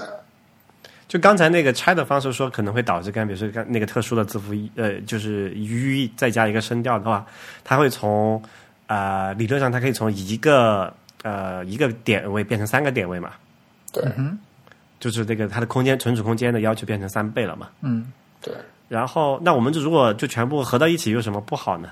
嗯，的确就是没有什么只是为了比较比较化，就是说就是说呃，比如 NFD 的应用场景和 NFC 的应用场景，它们各有什么不同？就是不能互相替代的地方。因为 NFD 你要少做一步计算啊，就 NFC 你最终要把它们合成起来的，而但是 NFT NFT 的你要你要付出更多的存储空间呀。对呀、所以这个就是一长一短嘛。呃，这就是时间，就是有时间换空间还是空间换时间的键合嘛。对对，所以这个就是逻辑问题，然后只是偏好问题而已，这个并没有什么对错或者怎么样。嗯，所以哎刚刚才提了一个叫什么，这个兼容分解和标准分解有什么不一样？那个我简单来说一下兼容分解，就是呃，我不把它说的非常细。就金融分解它解决一个问题，就是说呃，有一些呃有一些串，它在这个字符的 byte 的表达层面是不一样的，然后呃，它拆分组合之后呢也是不一样的，但是我们希望认为它们是一样的。比如一个场景就是合字的问题，比如 fi 合字。那么 fi 合字我们可以理解成它是一个 f 和一个 i 的两个字母的合成，但它同时又是一个单独的码位，就是 Unicode 里面有一个码位就是 fi 这个合字的。那么我们在搜索的时候呢，用户可能输入 fi 合字是非常复杂的，所以我们可能希望用户输入一个 fi。一个 f 和一个 i，我们可以把所有 fi 和字相关内容也给它匹配起来，所以这个时候就是这个兼容性分解和合成所需要出起到作用的这样一个场景。哎，等一下，这这里我提一个问题，没好像没有区别啊，只用分解一次就好了嘛，或者合成一次就好了嘛。就是你你这个时候你讲这个这个问题是这样子啊，就是说有一堆文档里面包含这个 fi 的盒子和 fi 分解的两种情况，对吧？我们没有做对它做任何处理。对对对这个时候你、用户来了说，那用户说输入 fi，我们希望把前面的的 fi 盒子和 fi 分开的都搜都搜出来，对吧？这个时候有两种做法，第一个是说我们把这个啊、我们之前存的那些文档全部做分解，就把 fi 的盒子一个一个 code point 分成两个，然后这个时候我们就可以直接跟那个用户输入的 fi 直接对比了嘛。另一个方法就是说，我们把用户输入的 fi 弄成一个盒子，同时把所有我们已已有的文档里面的 fi 分开的也弄成一个盒子，这个时候再搜索也可以了嘛，对吧？只有这两种操作方式嘛。对对对，OK，但是因为你这这就是为了为了兼容嘛，用户并不知道这里面到底用的是盒子还是分开的。但这里问题就是说，这个标这个标准分解和和这个兼容分解好像没有区别在这里面。啊、这个区别就在于哪些东西是可以分的，就是说哪些东西是可以等价的。其实它们的区别就在于，比如说那个 fi 和字，它本质上不能完全等同于一个 f 和一个 i，它们本质上是两种不同的字符。那么有的时候我们希望他们是等价的。对，这个这个这个其实不仅仅是说，这不纯粹是一个呃字符层面的问题，还是一个语言就是语言层面的问题。比如说在对，有些语言里面，义的问题。对，在有些里面，ch 或者是呃 sh 是一个是被视成一个视作一个单独的字母的，或者是在比如说像荷兰语里面 ij IJ 经常是是和是一个单独的字母。另外就是对，另外就是有些语言里面一个字母可能有两种形式，比如说阿拉伯语，呃，字字首、字中、字末，一个字母是表达形式不一样的。呃，比如希腊语那个是 sigma 嘛，sigma 在词尾的时候写法和在词中不一样。又比如说那个英语里面的长 s，就是嗯呃，就是微积分那个符号那个 s，、它跟普通的 s 也不一样。在德语里面，在旧式的德语政治法里面，如果它呃，如果一个 s 出现在词中的话，你必须写成长 s。但是嗯长 s 你用呃标准分解的话，你只能最终只能分解出一个长 s。但如果你用兼容它分解的话，因为它本来就是一个字符，它对 它是一个不管单独字符分还是合，它就是一个字符。对，而如果你用兼容分解的话，它会说哦，这个 s 实际上这个长 s 实际上是 s 的一个变种，所以在匹配的时候，我必须把它匹配成一个短 s。就是说有一些便于搜索到。就有一些组合在标准分解它是不能分解，但是为了让大家方便，它兼容分解会让它对兼容分解就就把它兼拆就强行拆开样子。对，对是的，哇，天哪，这个 对，它有它有几种常见的形式，一种就是一个字母，它可能有一些呃字体设计这个历史原因带来的不一样。比如说一个拉丁字母，它可以设计成好几种形式的，比如说什么、有什么双层形啊之类的。就这个双层是指这个视觉样式上的，比如它有一个双勾线的这种形式。然后另一种形式呢，比如说呃有一些空白字符，它们可能都是一个空格，但是他们可能有，我们知道 Unicode 有非常多种空格，但是我们希望他们在搜索的时候或者在语义识别的时候，认为他们都是空格这一种。都是 white space。对，然后另外一种就是刚才吴涛说的，有一些语言里面有一些字母，它在不同的位置上，它其实会有不一样的写法，然后它也有不一样的 Unicode 的码位。对，OK，对，然后接下来有一种，比如说数字，有的是带圈的，有的是不带圈的，但他们可能都是同一个数字一或者数字二，那么他们应该是一样的。就我们希望他们识别成一样的。然后日语里面假名有半角和全角的区别，然后汉语里面标点符号有竖排和横排的区别，然后还有像数学里面有上标和下标和这个非上标下标的这个普通数字的这个区别，但它们都是同一个数字。另外，日语里面还有一些就是呃几个字母、几个字或者几个假名，它会组合成一起。比如说这个年号，像什么平成，它可能会组合成一个字符，但它也可以写成平成这两个字。对株式会社啊，对对对，株式会社对对有限公叠在一起的？对对这个那个田字格的方式，对，另外就是像有分数，比如说二分之一，它可能有一个单独的码位就是二分之一，但我们也可以写成一斜杠二这样的一种，这形式。这这个例子很好。对对，我第一次我刚到德国的时候，最惊艳的一件事情就是德语键盘上有二分之一、三分之一这两个键，我靠！呃，所所以，哎，我问一下，刚刚我们讲的很多都是这个外文的问题啊，中文有这个问题吗？中文我刚刚说了一个嘛，就是标点的横竖形，就是横排和竖排标点。但这个不哦涉及拆解的问题吧？它就是说把哪些呃对它本来不在一个马位的标点，但是因为我们认为它的在某一些情况下认为它是等等价的嘛，对，所以 normalization 不只是一个拆分的问题，它有的时候也是单个字符之间相互的等价问题。对中文中文是没有拆分和组合这个问题吗？啊，中文基本上没有，但韩语可能就会有。那中文那个带圈文字是有这个问题没？中文什么？它那有带圈文字的话，就会就会有刚才那个兼容的问题嘛，就是因为你它即使加了一个圈儿，但是比如说那个哦，圈儿里面加一啊拆是吧？对啊，对啊，就是圆圈嘛。有人有人说要为它申请一个特殊的码位哈，这是另外的。比如还有比如说像什么括弧一，对吧？括弧一二三四五六七八九的汉字，的对吧？嗯，像这些都都是有那个兼容的，那这样的看兼容的话，给它拆成三个嘛，前前括弧汉字一，后括弧就是它也要呃这样认嘛，以便于可以搜索到嘛。就中文其实也有这个问题，对吧？对，这些其实都是日本过来的，我觉得。最早应该都是日本人去申请这些马位的。那我再问一下，那是不是说现在不是流行那个火星文嘛？啊哈，火星文不是只有半截是那个正常的字吗 Oh 就是 my god 部部首都是没有用的，是吧？所以其实 Oh my god！这按按火星文能不能等价？是不是？对啊对啊，你你必然就是我们在实际使用的情况下，火星人火星文必然是等价为某一些这个就是非火星文的文本的吧？就其实它也是这个一个这个我觉得还。是这个还是留给人工智能解决吧。我靠，这个 你强强强要一个 normalization 的过程，考虑这种情况实在是太强人所难。因为不，我就说，因为这个可能不用不需要在这个就不能写到规范里面去嘛。但是如果说啊，比如说这个我们现在在做一个这个呃审查系统，对吧？我们做这个啊、这个内容过滤，可能要过滤到某一些呃呃不合时宜的字的时候，你肯定还是要做这个火星文的拆解，然后做一个等价替换嘛。啊，就你说能不能沿用 Unicode 的这套 normalize 就逻它的逻？它它的逻辑肯定是逻辑，嗯对它就是所谓的兼容分解嘛，所谓的。这个不一定，我觉得不一定，就要看你能不能设计出这样一套机制。因为其实 normalization 有一个数学上特性，它叫幂等性嘛，就是你无论对一个串做多少次这个它 normalization 之后，最结果最终是一样的。对对对，就是是你要看你的设计的这套拆解和组合机制能不能符合这个密等性。它可以看，而且逆等要倒回来，对，当然要能倒回来。倒不回来的话，这不是这不都都错了吗？对，所以我觉得火星文可能有问题，火星文有问题。那肯定是倒不回来的呀。比如说，比如说它原始的一个，呃，我们刚才举那个 u 呃和上面有个有一个有撇这个一个情况嘛。那其实我们想来，它应该有好几种组合形式，对吧？它可以说是呃 u 组合一个 u，就最拆解三个位点然后拼一起的方式嘛。它可以说是就是 u 呃上面就 u，然后再加一个音调，这是就两个两个点，对吧？它也可以是 u 有声调再加两个点嘛。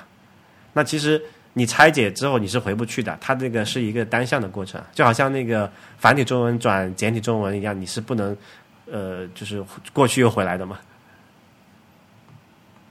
OK，就是它应该不是可一个可逆的操作，啊？为为什么？对因为你你丢失了你最开始你你进去的丢失了一开始的信息，这是没错的。就你对 normalize 你 normalize 过后，你一开始什么样你就不知道。对啊，所以它最多能做到密的，就是可以不断重复的做一个 normalization，它得到的结果是稳定的，但是它不能它不能做不能返回，不能再再逆回，就不不可逆了。啊，你就你的意思是你不知道它最初这个 source 究竟是哪一种表达形式？对是对对，你不知道是嗯是你落满人是就就就破坏掉那个信息了嘛。对 OK，但是它们永远是相等的。但是如果你拆这个汉字的话，就不一定了，因为你本质上拆汉字就是把汉字拆成各种偏旁部首，然后把把它们组合起来。但我们知道汉字这个偏旁部首，可能前一个字的一个偏旁可以成为后一个字的另一个偏旁，所以它们的组合方式有很多嘛。这个时候他们呃他们就可能不密等了。就是那个火星文的左右两边，你可能选出来的那个字是，就是一个是选的左边那个部首，一个是选选的是右边那个部首，对吧？对对对，就有可能会有这种情况。对，这有可能会破坏这个密等性的。所以还是挺坑的一个事情。对，因为 Unicode 为了维持这个密等性，它其实是做了很多工作的，包括它定义了这个拆解出来的部件的顺序。如果你破坏了这个顺序的话，就有可能破坏了这个密等性。所以它拆解的这个顺序是有确定的顺序的。比如有一些字母，它可能上面可以加一个点，下面也可以加一个点。那么哪个点是下面这个点在前，还是上面这个点在前？它其实是有固定顺序的。嗯嗯。本期节目的那个 show notes 里面还得注标注一下密等性的一个连接，到底大家去理密等解一下性，。天哪，我靠！庞家对，就是最后最后肯定，我相信肯定有读者是连着密等性一路点点到什么庞加莱什么，变成了一个数学问题。对哥德尔不完备定理，最后 划了好比如说大一个坑。Wikipedia 各种链接点点点，你最后都会点到那几个页面。对，最终肯定会回到哲学。我跟你讲，哲学和数学。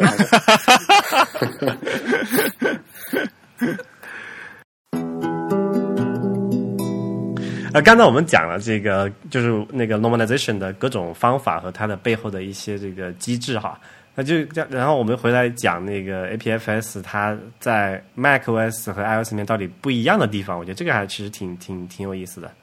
因为照我的理解、a p f s 在 macOS 里面对于 normalization 的处理是最近才决定的。就其实我们在之前上那个 iOS 呃的 APFS 的时候，它是没有考虑这个问题的嘛。嗯，对，所以他现在搞了一个什么样的一个哈希的方式，我还没太明白，你们谁看了？我也不知道。嗯，它呃，就是就说，因为它改成 APFS，呃，就是不管 Mac 原是用 HFS 加还是用 APFS，它都是这个 normalization insensitive 的，它就、嗯它不敏感，它呢，它对你这个规范化形式不敏感。但是呢，呃，HF HFS 它是它就直接它就直接存在那个磁盘上了。那 APFS 呢，它会它是先规范化，然后这个文件名它会它会另外生成一个哈希值，嗯哼，来呃呃来指呃来给这个提供那个 normalization 的这个就不敏感性，要不然的话就找不到了嘛，就是所以它必须再给它附一个那个自动附一个哈希值。OK，呃，这这里面其实还挺麻烦的，因为有几个问题啊，就是刚才也讲的有几个事情揉在了一起，就是一个说它要不要保留那个，就是你开始的这个呃，先说一下，还有个事情没说，刚才因为这跟你也有关系，就是呃，iOS 的那个文件系统是大小写敏感的，就是大小写是就同样一个文件名大小写不一样，他认为是不一样的文的那个、嗯那个嗯。呃文件哈，在 macOS 里面呃也是不管是呃，它不管是过去的 HFS 还是现在 APFS，它默认的都是大小写不敏感，就是他认为但是它是它是大小写保可保存，但是不敏感。对，它会把那个你你开始原始的那个大小写保留下来，但是就说它不会，它不会说它会去区分这个事情，但是。啊、当然也可以，就是说你你在那个 macOS 里面，你你在格式化一个磁盘的时候，你可以选择让那个文件系统是做成大小写敏感的，但这个应该用的人不多，而且这样用了就会导致很多兼容性的问题，就是不太鼓励大家这么做的。所以这里面如果它是用哈希值的话，就会牵涉到这个问题了，就是说如果它是大小写 preserving，就是就是 case preserving 的话，嗯。它它哈希的那个串是到底是什么？嗯，因为因为大小写不大小写不同的两个同样的字符串的哈希值是不一样的。对，嗯嗯，这样的话，啊、它的它的这个它的 case preserving 和它的这个呃哈希的方式其实是有冲突的，所以我一直没太搞明白这里是怎么一回事。对，我觉得先要给自弹自自唱的这个听众简单解释一下哈希是个什么样的过程。呃，哈希你可以理解成为就是我们把一个一个一个字符串吧，然后通过某种数学的方式把它变成一个呃固定长度的一个一个一个数字。这本的可能都是，比如说是一百二十，啊不对，哈希一般十六个字节是多少？十六个字节是乘以八，对吧？二百五十六个，呃，哎，错了，二百五就等于十六个字符。给他给给他一个生成了一个特定的一个码一个编号。对，就定长的。会会返回一个，比如说二百五十六个 bit 的一个数，或者是五百一十二个 bit 的一个数。然后因为这个数其实足够大嘛，你想一下，二的二的二百五十六次方这个数其实非常大的。那么这个哈希有个什么特性呢？就是说，只要我们这个哈希算法或者这个哈希函数选的少，我们可以做到在呃一个几乎可以忽略的概率上得到那个数和呃，就两个就不太可能得，你不太可能拿两个有意义的文本得到两个完全一样的哈希的值嗯嗯啊。这这个可能有很多人比较容易费解这个东西，就因为你想一下，这个数在数学上是不可能的嘛，因为呃你的那个字符串的，就是你的那个函数的哈希函数的这个输入的那个 space input space 是是远远大于这个 output space 嘛，因为 output 它是一个 它是一个固定固定的一个有限个值对，它是个对，它是个有限级嘛，但你输入的其实是一个无限级嘛。但是，嗯因为因为那个无限有输出那个有限级的空间足够足够大，然后只要我们这个哈希函数选的足够好的话，我们是可以在大概率上认为是不会出现那种呃两个重不同的的输入得到同一个哈希值的嘛。然后这个这个哈希值就我们可以拿来做很多事情，比如说我们可以拿来把一个东西缩短成一个呃，我们认为这个它的是一个类似于指纹的一个概念，对吧？我们就是它这个这个这一串哈希值可以对应那串原文，因为我们找不到另外一串原文跟这个跟这个呃可以得到同样的哈希值。然后 A P F A P F S 里面就它就是说我是用这个哈希值来保存文件的，对吧？嗯，保存文件名，对，但我就不太理解，就是说这里面如果他怎么去解决刚才讲的那个 case preserving 的问题，就其实我看见还觉得还挺难的。所以啊，就是这有一个历史，就是在这个呃 macOS Sierra 的去年六月份，他已经他有做一个 APFS 的第一版的开发者的预览版，当时这个预览版里面只有 case sensitive 的版本，嗯哼，就是说明那时候苹果还没没想好就怎么做，你知道吧？所以当时他做的第一版的开发者预览版只只能做 case sensitive，对大小写因为这个是最简单嘛。对对对对，然后等到后面 macOS 的十点十二点四了以后，给这个开发者的预览版，后面他才补加的 做出来这个 case insensitive 的版本。因为它这个是就是就也是因为就是为了去填那个历史的坑嘛，因为过去 HFS 它是默认是 insensitive 的，你就很很尴尬。对，所以其实就是他在在后面具体他在在在怎么搞，其实我也不大清楚。但是就是因为有这个坑，所以对，因为有这个坑，所以他他他也是花了很长时间在在搞。因为现在那个 APFS 就那个 High Sierra 还没有就就是正式发布嘛，现在只是 beta 版哈，就说他们还有的、有的机会改，但是如果说到了今年的这个九月份，也就两个月的时间嘛，对，就会放出来。放出来之后，如果没有这个问题没解决好的话，就会导致很多人的软件可能用不了，或者说是文件会出问题的情况，所以他们必须在 必须在这段时间把这个问题给彻底解决了。嗯，嗯但各用各种方式吧。就现在我们看到的，其实也不是一个，我觉得应该也不是一个最终的版本。嗯，不过反正 High Sierra 是可以定了，就是肯定要用新的这个 APFS 了。嗯哼，在安安装过程中，它会默认的，它会先把你格式化一遍，你已经装了吗格？式化。没有没有，就是特的。哎，但是升其实，在升那个 iOS 十点三的时候就是这样的呀。i iOS 都说了嘛，它不存在这个，它不它不担心这个问题，因为 iOS 并啊对啊没错系统，而且而且而且 iOS 还有一个特性，就是它没有一个，它只有一套 API 去访问那个文件，就是呃对都是用那个 Foundation 那些库嘛，它不像那个 Mac 里面，和我们用这个 Terminal 的时候，其实直接用 POSIX 就 Unix 那套逻辑去访问嘛，所以它 POSIX 对它它考虑的那个那个那个难度就是要小很多，对。所以我觉得 Mac 其实挺大的一个坑的。嗯。而且说实话，这个东西对于用户来讲是完全看不见的嘛。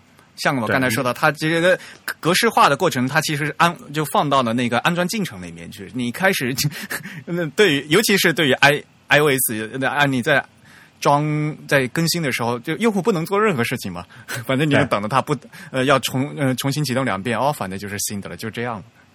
而且而且就是用户就算即便知道了这个区别，他也改不了，做不了任何事情，因为你用的这个程序如果没有没有更新去支持这个事情的话，你也是只只能抓瞎嘛。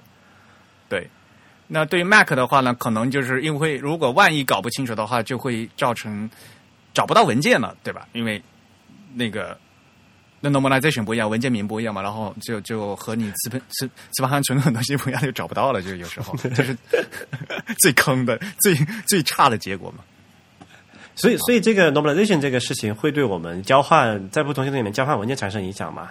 就是因为现在有很多问题，比如说，我不知道你们有没有收到呃 Windows 用户发给你们的这种 zip 这种打包的这种压缩包，啊，经常会乱码的事情。就经常会解解出来里面的那个文件，就是那个名字是乱的嘛。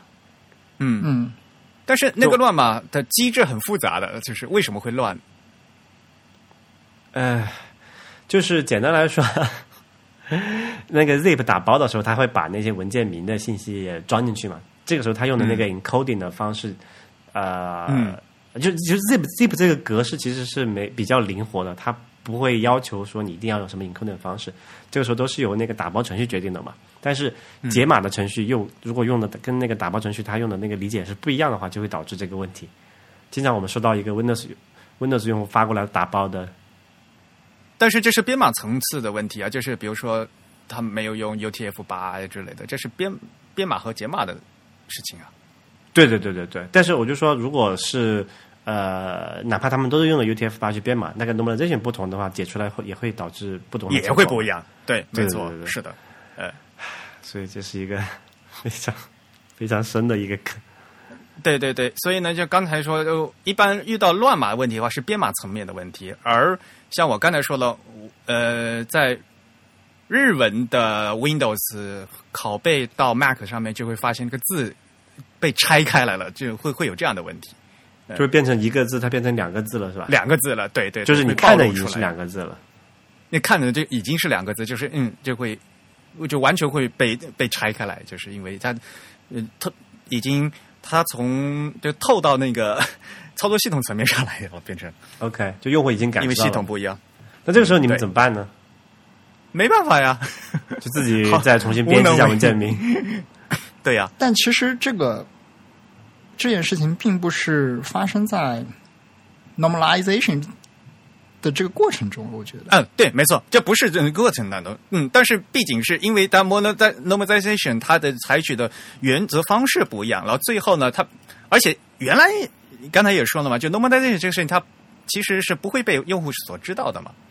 嗯，就其实它是这样的嘛，就是说，说明 Windows 的某一个用户，他在输入这个文件名的时候，他输入的那一串字符其实就是一个被拆解的形式，然后呢，它就被 Windows 的这个操作系统记录下来，并且保存下来。那么它传到这个 OS Ten 上的时候，呃，OS Ten 就觉得，哎，这里其实是两个字符，那么我就把它们分开进行一个操作，比如说删除的时候，你能删除其中的一半，对吧？嗯，对，但是其实、呃，两个操作系统之间，这里反而体现了 normalization 的一个好处吧。就虽然它可能输入的这个字符串行为是不一样的，但是至少我们在看的时候，看起来它们是一样的，并且我们搜索的时候也能搜索到它。就是我觉得这个时候反反而是 normalization 起到了一个保护的作用，就是它没有让整个文件名变得不兼容了，而还起到了一定的这个最基本的兼容。嗯哼，对，所以 normalization 是必要的，就是 哎，那我问，其实你们知道这个中国用户怎么解决这个问题吗？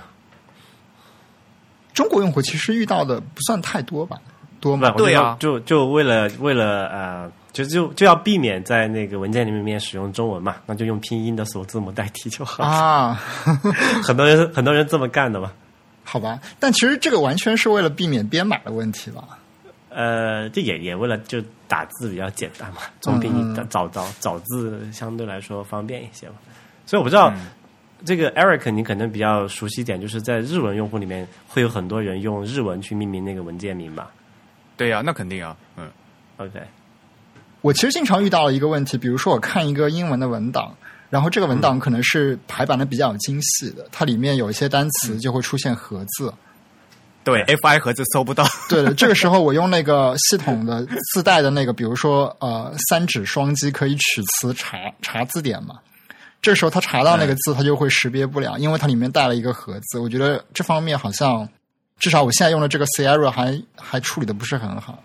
就 PDF 会有这个问题吗？主要是对对，就 Preview 这个 App，它在这方面的处理，我觉得还不是特别的完善。它其实理论上它应该是帮你做好这个 Normalization 再去查字典。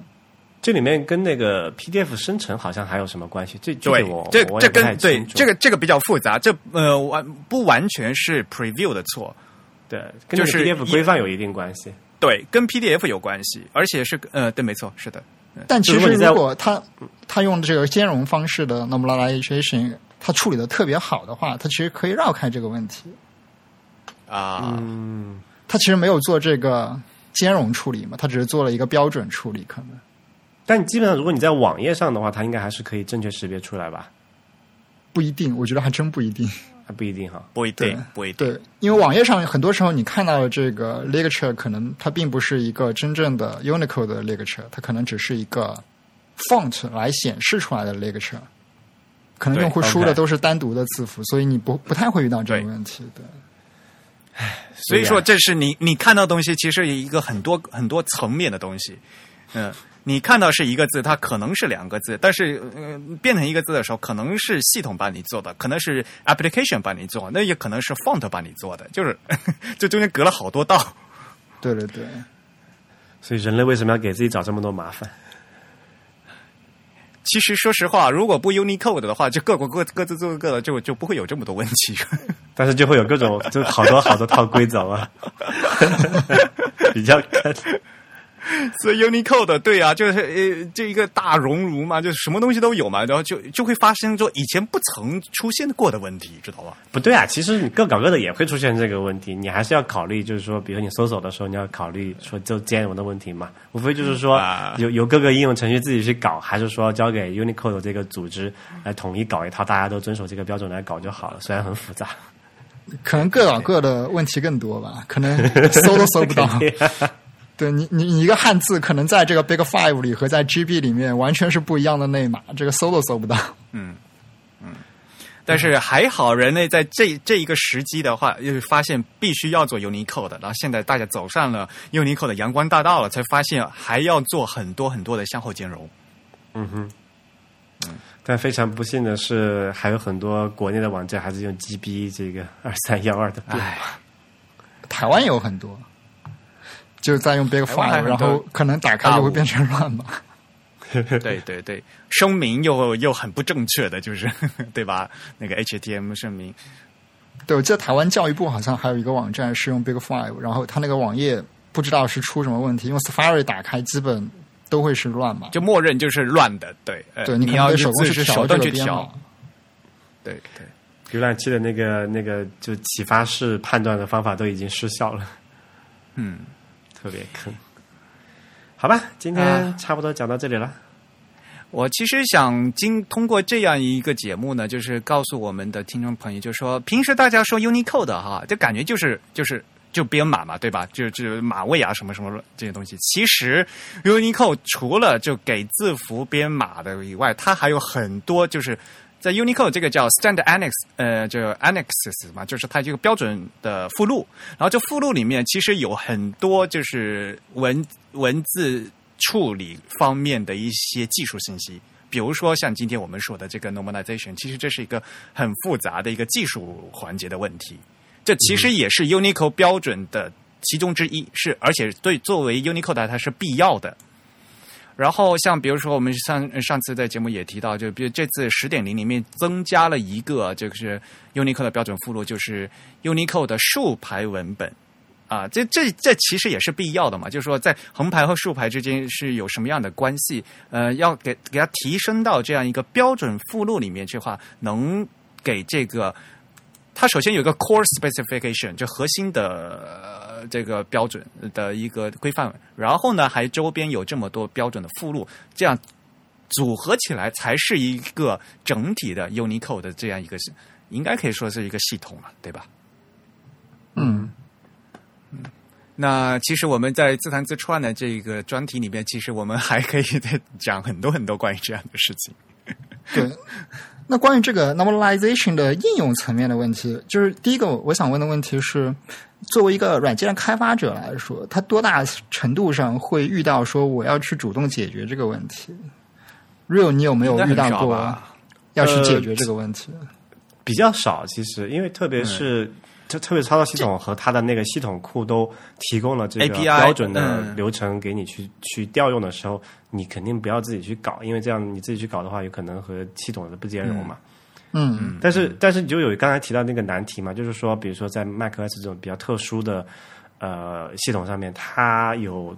多套 API 的时候，你就很你就比较尴尬了，因为它有这个就是 Unix Unix 那套比较底层的 API 和相对上 Foundation API 那些比较高层的 API 的时候，那你怎么办？就这个时候，你可能要把这两个的，就是哪些是支持呃什么样的这个 Normalization 的呃规范的，可能要搞清楚。然后具体说怎么实现，其实你是不用去太多考虑的，反正那些都是有有标准函数去去调用的嘛。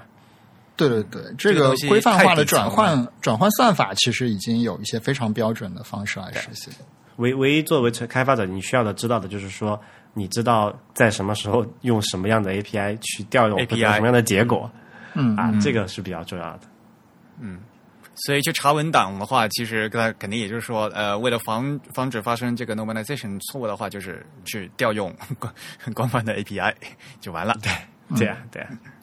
另外还有个事情跟我们今天讲的有点关系，是 Real 上次提到的那个 IDN 的一个一个伪装攻击的问题，是吗？就一个网址的一个漏洞，就 Unicode 的那个的问题嘛。嗯哼，啊，这个是一个就也是 Unicode 的一个坑吧，我们可以这里作为这个节目的就是呃事后的环节哈，所以顺便顺顺便吐个小槽，就是我们现在知道很多这个网站，它有一种叫做什么，就钓鱼网站嘛。就他骗你，他说他是这个，呃，这个银行某你的那个银行的网站，然后让你输入你的这个呃卡号密码，然后让你去转你的钱嘛，对吧？那但可能银行这个例子不太好，现在银行都有这个两步认证了，可能也不太那么容易去做。但是呃，逻辑是这样的，就是那我们传统的在浏览器里面去判定一个网站是不是你访问的那个网站的时候，你是看它的那个域名嘛，对吧？域名其实就是一个字符串构成的东西嘛。那坑就坑在于，呃，因为 Unicode 里面呃，也不叫这也不是 Unicode 的坑，就是这个人类的人类的问题吧。就是在某一些不同的语言里面，它的两个完全不同的字符，它看起来是一模一样的。嗯，比如说英文的第一个字母叫 A，对吧？但是希腊文的第一个字母叫 Alpha，但是两个大写字母长得一模一样。对。在在过去不存在这个问题，因为在过去的话，那个域名器系统其实是一个非常简单的系统，它就只有 ASCII，就是它它只能用啊，就是就是我们讲域名那个部分只能用哪几个呃字符，二十六个英文字母不区分大小写啊，十个阿拉伯数字，然后再加一个那个横短横线，对吧？嗯嗯嗯，然后在这这个这个点呢肯定没得说了嘛，就是 A 就是 A 点 B，这个是可以知道的，然后。后来呢，为了支持所谓的多语言的这个域名嘛，啊，我们中国其实也搞过啊，CNS 也搞过所谓的中文域名，对不对？就是是什么汉字域名，对汉字域名，什么什么点中国，很很傻的。之前应该是九十年代末的时候有流行过一段时间，然后之后 呃，就是谢天谢地，终于没有流行起来，对吧？啊，然后刚才讲的那个希腊文的那个 A 和英文那个 A 就有问题，比如说你都想访问 i Apple.com，就苹果的官网，对吧？那你看的是 Apple.com，但其实人家把那个 A 给换成了那个希腊语的那个 A，然后你看起来也是 Apple.com，但是你访问的是一个完全不同的网站。这个时候，呃，这个这个假的这个 Apple.com 这个网站让你输入你的这个 iCloud 的这个账号密码，你输不输呢？对吧？所以我觉得就是在域名这个呃这个比较关乎安全的这种领域里面。我其实挺反对去加入这种多语言支持的，虽然说听起来政治不正确，凭什么域名一定要是一个英文的一个东西，或者说就是对吧？或者说，so，呃，其实也就拉丁文的东西嘛。为什么韩国人不能用韩语做域名，中国人不能用中文做域名，日日本人不能用日语做域名呢？但是你用了之后就会出现这种不可知的结果嘛，这个时候就比较尴尬了。另外，我还有个问题，其实就是呃，如果我们输入两个两个在这个呃标准化之后是相等的 Unicode 的字符串，那么浏览器会认为它们是同一个域名吗？但是它们实际上是不一样的。呃，这里面好像那个域名有一个这样 Punicode，它是有一个规范的，但是这里要扯一个很很很坑爹的事情，Punicode 的规范是早于 Unicode 的，嗯，是的，这会有一个所以它转换的问题。对，所以比如说我们刚才我们刚才说，比如说有一些字母，比如说像 Omega，它就是两个完全一模一样的字符，对在形式上，在这个语义的来源上也是一样，它但它就是分裂成两个两个字符了，一个是用来表示这个物理单位的，一个是 Omega 这个字符本身。对这个我没有去查过，但是照我的理解，应该是要先做那个 Unicode 的规范化，然后再转成那个 Punicode，才能拿到一个最终的一个结果。啊，这个时候应该是是一个唯一的一个一个解，但我不是所以他们其实应该是一样的，是？我我我的理解应该是一样的，不然的话就会出现刚才我说的另外一个问题，就是 你看见的两个完全一模一样的，而且你用 Unicode 看都是一模一样的，哦，或者 Unicode 都是等价的两个域名，但是它其实访问了两个不同的网站，这个时候你就你就非常坑爹了，对不对？嗯嗯，嗯，当然呢，这个事情可能可能也会越来越不是一个事了吧？就是其实我们现在看很多这个移动网站上，你根本就不知道那个网址是什么了，对不对？比如说你在这个微信的浏览器里面打开一个网站，你都看不见那个域那个 URL URL 了。对，所以最终你可能还是得靠一些证书之类的东西，就其他的一些工具来验证这个网站是不是你想要访问的。对啊，对啊，对啊，对啊、对呀、啊，当然也会提，你认一个人总是不能看名字呀。这这也就会变得另外一个很好很好玩的事情，这个跟 emoji 有关了哈。就是之前我前几天在那个推特上转发的一个事情，就是现在那个浏览器它不是前面靠那个地址的左边有一个那个小锁的那个图标来表示这是一个加密连接嘛？嗯嗯嗯，对，然后觉得你可能觉得很安全嘛。然后你知道有、那个 emoji 里面是有一个锁的图标的吗？啊，嗯嗯，然后你，然后，然后那个有些 那个有些那个域名的那个有些顶级域名是支持 emoji 域名的，就刚刚我们讲 Unicode 的 Punicode 的域名之外，它还支持 emoji 的域名。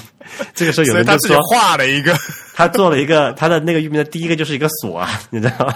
然后后面假设假设它是一个锁，然后然后然后 HTTPS，然后再两点 斜杠斜杠，然后是那个希腊字母的 A 那 APPL 点 com，这个时候你你你敢不敢访问这个网站？好吧，对吧？所以，所以我觉得就是就是这怎么这可能有点不太正确哈，但是我觉得这个事情是是是有有得有得有所有些事情你是不能做的。这样我说，你不能在域名里面去加 emoji，你不能在域名里面去加这个 Unicode 的东西，这真的会把事情搞得无比复杂。就是本来大家只用考虑，大家讲啊，二十六个字母加十个数字，再加一个横线，才才多少？才三十七个，对吧？的一个一个那这个一个这个 space 的一个问题，现在突然你变成一个整个 Unicode 的那个 space 都在那里，那是多少倍的一个复杂度的扩张？对于用户的认知理解来说，你是没有办法去做这个教育的。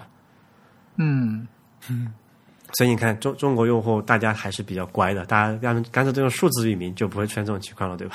嗯嗯嗯，什么幺六三点 com，数字应该不会有这个长得一样的数字，但是不一样的点位吧？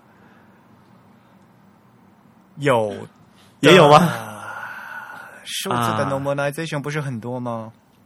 天哪！啊，对，有那个什么半高的这种数字，对不对？有啊，还有那个叫什么来的那个啊，另外罗马数，呃，那是罗马数字嘛？就是罗马数字也是有罗马数字自己的码，也可以。对，但我们一般都是用拉丁字母来写他们，就用什么 I V 啊之类的字母。对，所以所以我就觉得嘛，就是有些事情其实是都是一些政治的因素，让我们把这个事情变得非常复杂。本来技术是可以做的非常简单、可靠、稳定的，嗯但是一会儿过来一个 PM，那会儿过来一个 PM，都在提这个需求，这个时候你就爆炸了。对，其实说到这个 URL，我想起来就是，其实 W3C 也是有一套自己的这个 normalization 的机制的。天对，就是当然它其实是基于 Unicode 的，就是它、嗯当然它首先推荐的是 NFC 的这种呃标准化的形式、规范化的形式。那么同时我们知道，因为 W3C 在网页上它其实有一个特殊的字符串形式叫 character reference，就是以一个这个 absent 和井号键开头的，然后后面加一个数字的序列，然后加一个加一个分号，这样一个可以用来引用引用到任何一个 Unicode 的字符上的这样一个序列。那么这个序列，如果你在网页上在 HTML 里面输入的话，它其实要被这个 normalized 成为另外一个真正的实义的字符的，而不是直接保留这个东西。那么这个就就其实是在 Unicode 的基础上呃扩展了一下，应该说那不就是那个 Punicode 吗？啊、可以这么说吧，可以就机制是类似的，可能是，但他们的表达形式不太一样。这是一个挺沉重的事情，我觉得。就反正我 我在在我的那个理解里面，我是不介意，就是我是反对把把一些。就是其实你说一定有那么强的必要要用一个中文或者日文的域名吗？其实也没有，对不对？大家不也过得很好吗？就为什么要人为把这个事情搞那么复杂？就是太多的 downside，没有很好的这个 upside。啊，但是对于这个网页来说，其实它有这些需求啊。比如你输入一些不可见字符的时候，你在 HTML 里面，你可能输入这个 character reference 就变成可见了嘛。那么对于程序员来说，这个是比较友好的一种形式。不，我就是说，你不要在网页里面做这个，不要在那个那个域名和网址里面做这个事情嘛。对对对，在域名里面做的话，就是要得有所节制，你知道吗？就是现在很多很多这个忍不住啊！对技术技术产品之所以如此复杂，就是因为上面提产提需求的人就是就是对吧？不考虑后果。好吧，那今天我们就聊到这里。对，啊，对了，我们这次要抽，我们这次就不抽奖了，是吧？啊，对对对，但是我我们其实上一次抽奖的结果已经出来了，但是有一位听众联系不到，所以其实那个呃，我们可以借这次节目先做一个这个通知吧。啊，那你说吧。对，就是之前呢，那个我们在第第十，就上一期应该是第五十一期吧，我们公布了一个抽奖的通知。然后呢，呃，接下来的一周之后呢，我们这个抽奖的结果其实已经出来了。那么我们这次抽到的两位听众呢，都是来自支付宝捐赠的听众。第一位听众他的署名是辉，一个辉煌的辉这个单字；第二位听众署名是 friend。那第二位听众呢，我已经联系上他了，那么他应该也已经收到了我们的奖品。但是第一位听众我没法联系到他，所以如果你听到这期节目呢，也可以直接给我们发邮件，发到 podcast at the type 点 com 来跟我们联络，然后我们会跟你进一步沟通，然后把奖品发给你。好，感谢大家的捐赠。那别忘记了和我们的联系的方法呢是 podcast at the time 点 com 啊，有捐赠也就有机会参加我们的抽奖。我也今天啊，我给大家准备了新的礼物，那等我们下次再说吧，好吧？好，那感谢大家收听今天的节目。如果大家喜欢我们的节目的话，喜欢自弹自唱的话，就可以给我们捐赠。我们的捐赠渠道呢，跟我们的邮箱地址是一样的，都是 podcast at the type 点 com，p o d c a s t at t h e t y p e 点 c o m。同时呢，大家也可以在社交网站上关注我们，在新浪微博、在 Twitter、在啊、微信上面，我们的 ID 都是 the type t h e t y p e。那么在 Facebook 上搜索 Type is beautiful 也可以关注到我们。同时呢，我们在知乎专栏上也会同步的发布每一期节目的这个节目简介。同时呢，也欢迎大家关注 Type is beautiful 的网站，types beautiful 点 c o m。呃，感谢收听 IPN Podcast 网络旗下的 IT 技术主题娱乐节目《内核恐慌》。我们号称 Hardcore，但是也没有干货，想听人听，不想听人就别听。您可以为本节目捐款，地址是 kernelpanic.fm/donate，捐款金额随意，只要是八的正整数倍就可以了。捐款不会给你带来什么，不捐也不会让你失去什么。我们的口号是 No hard feelings。如果你有任何反馈，可以发邮件到 kernel 呃，可以发电子邮件到 kernelpanic@ipn.li。同时也欢迎你收听 Real 主持的风投圈。诶，风投圈现在好像改成收费节目。呃，对，OK 啊我还加了会员旗下的其他几档节目：未知道、太医来了、流行通信、High Story、硬影像、无次元、博物志、选美、陛下观、一天世界、时尚怪物。我们下期节目再会，OK，拜拜。拜拜。拜拜。拜拜。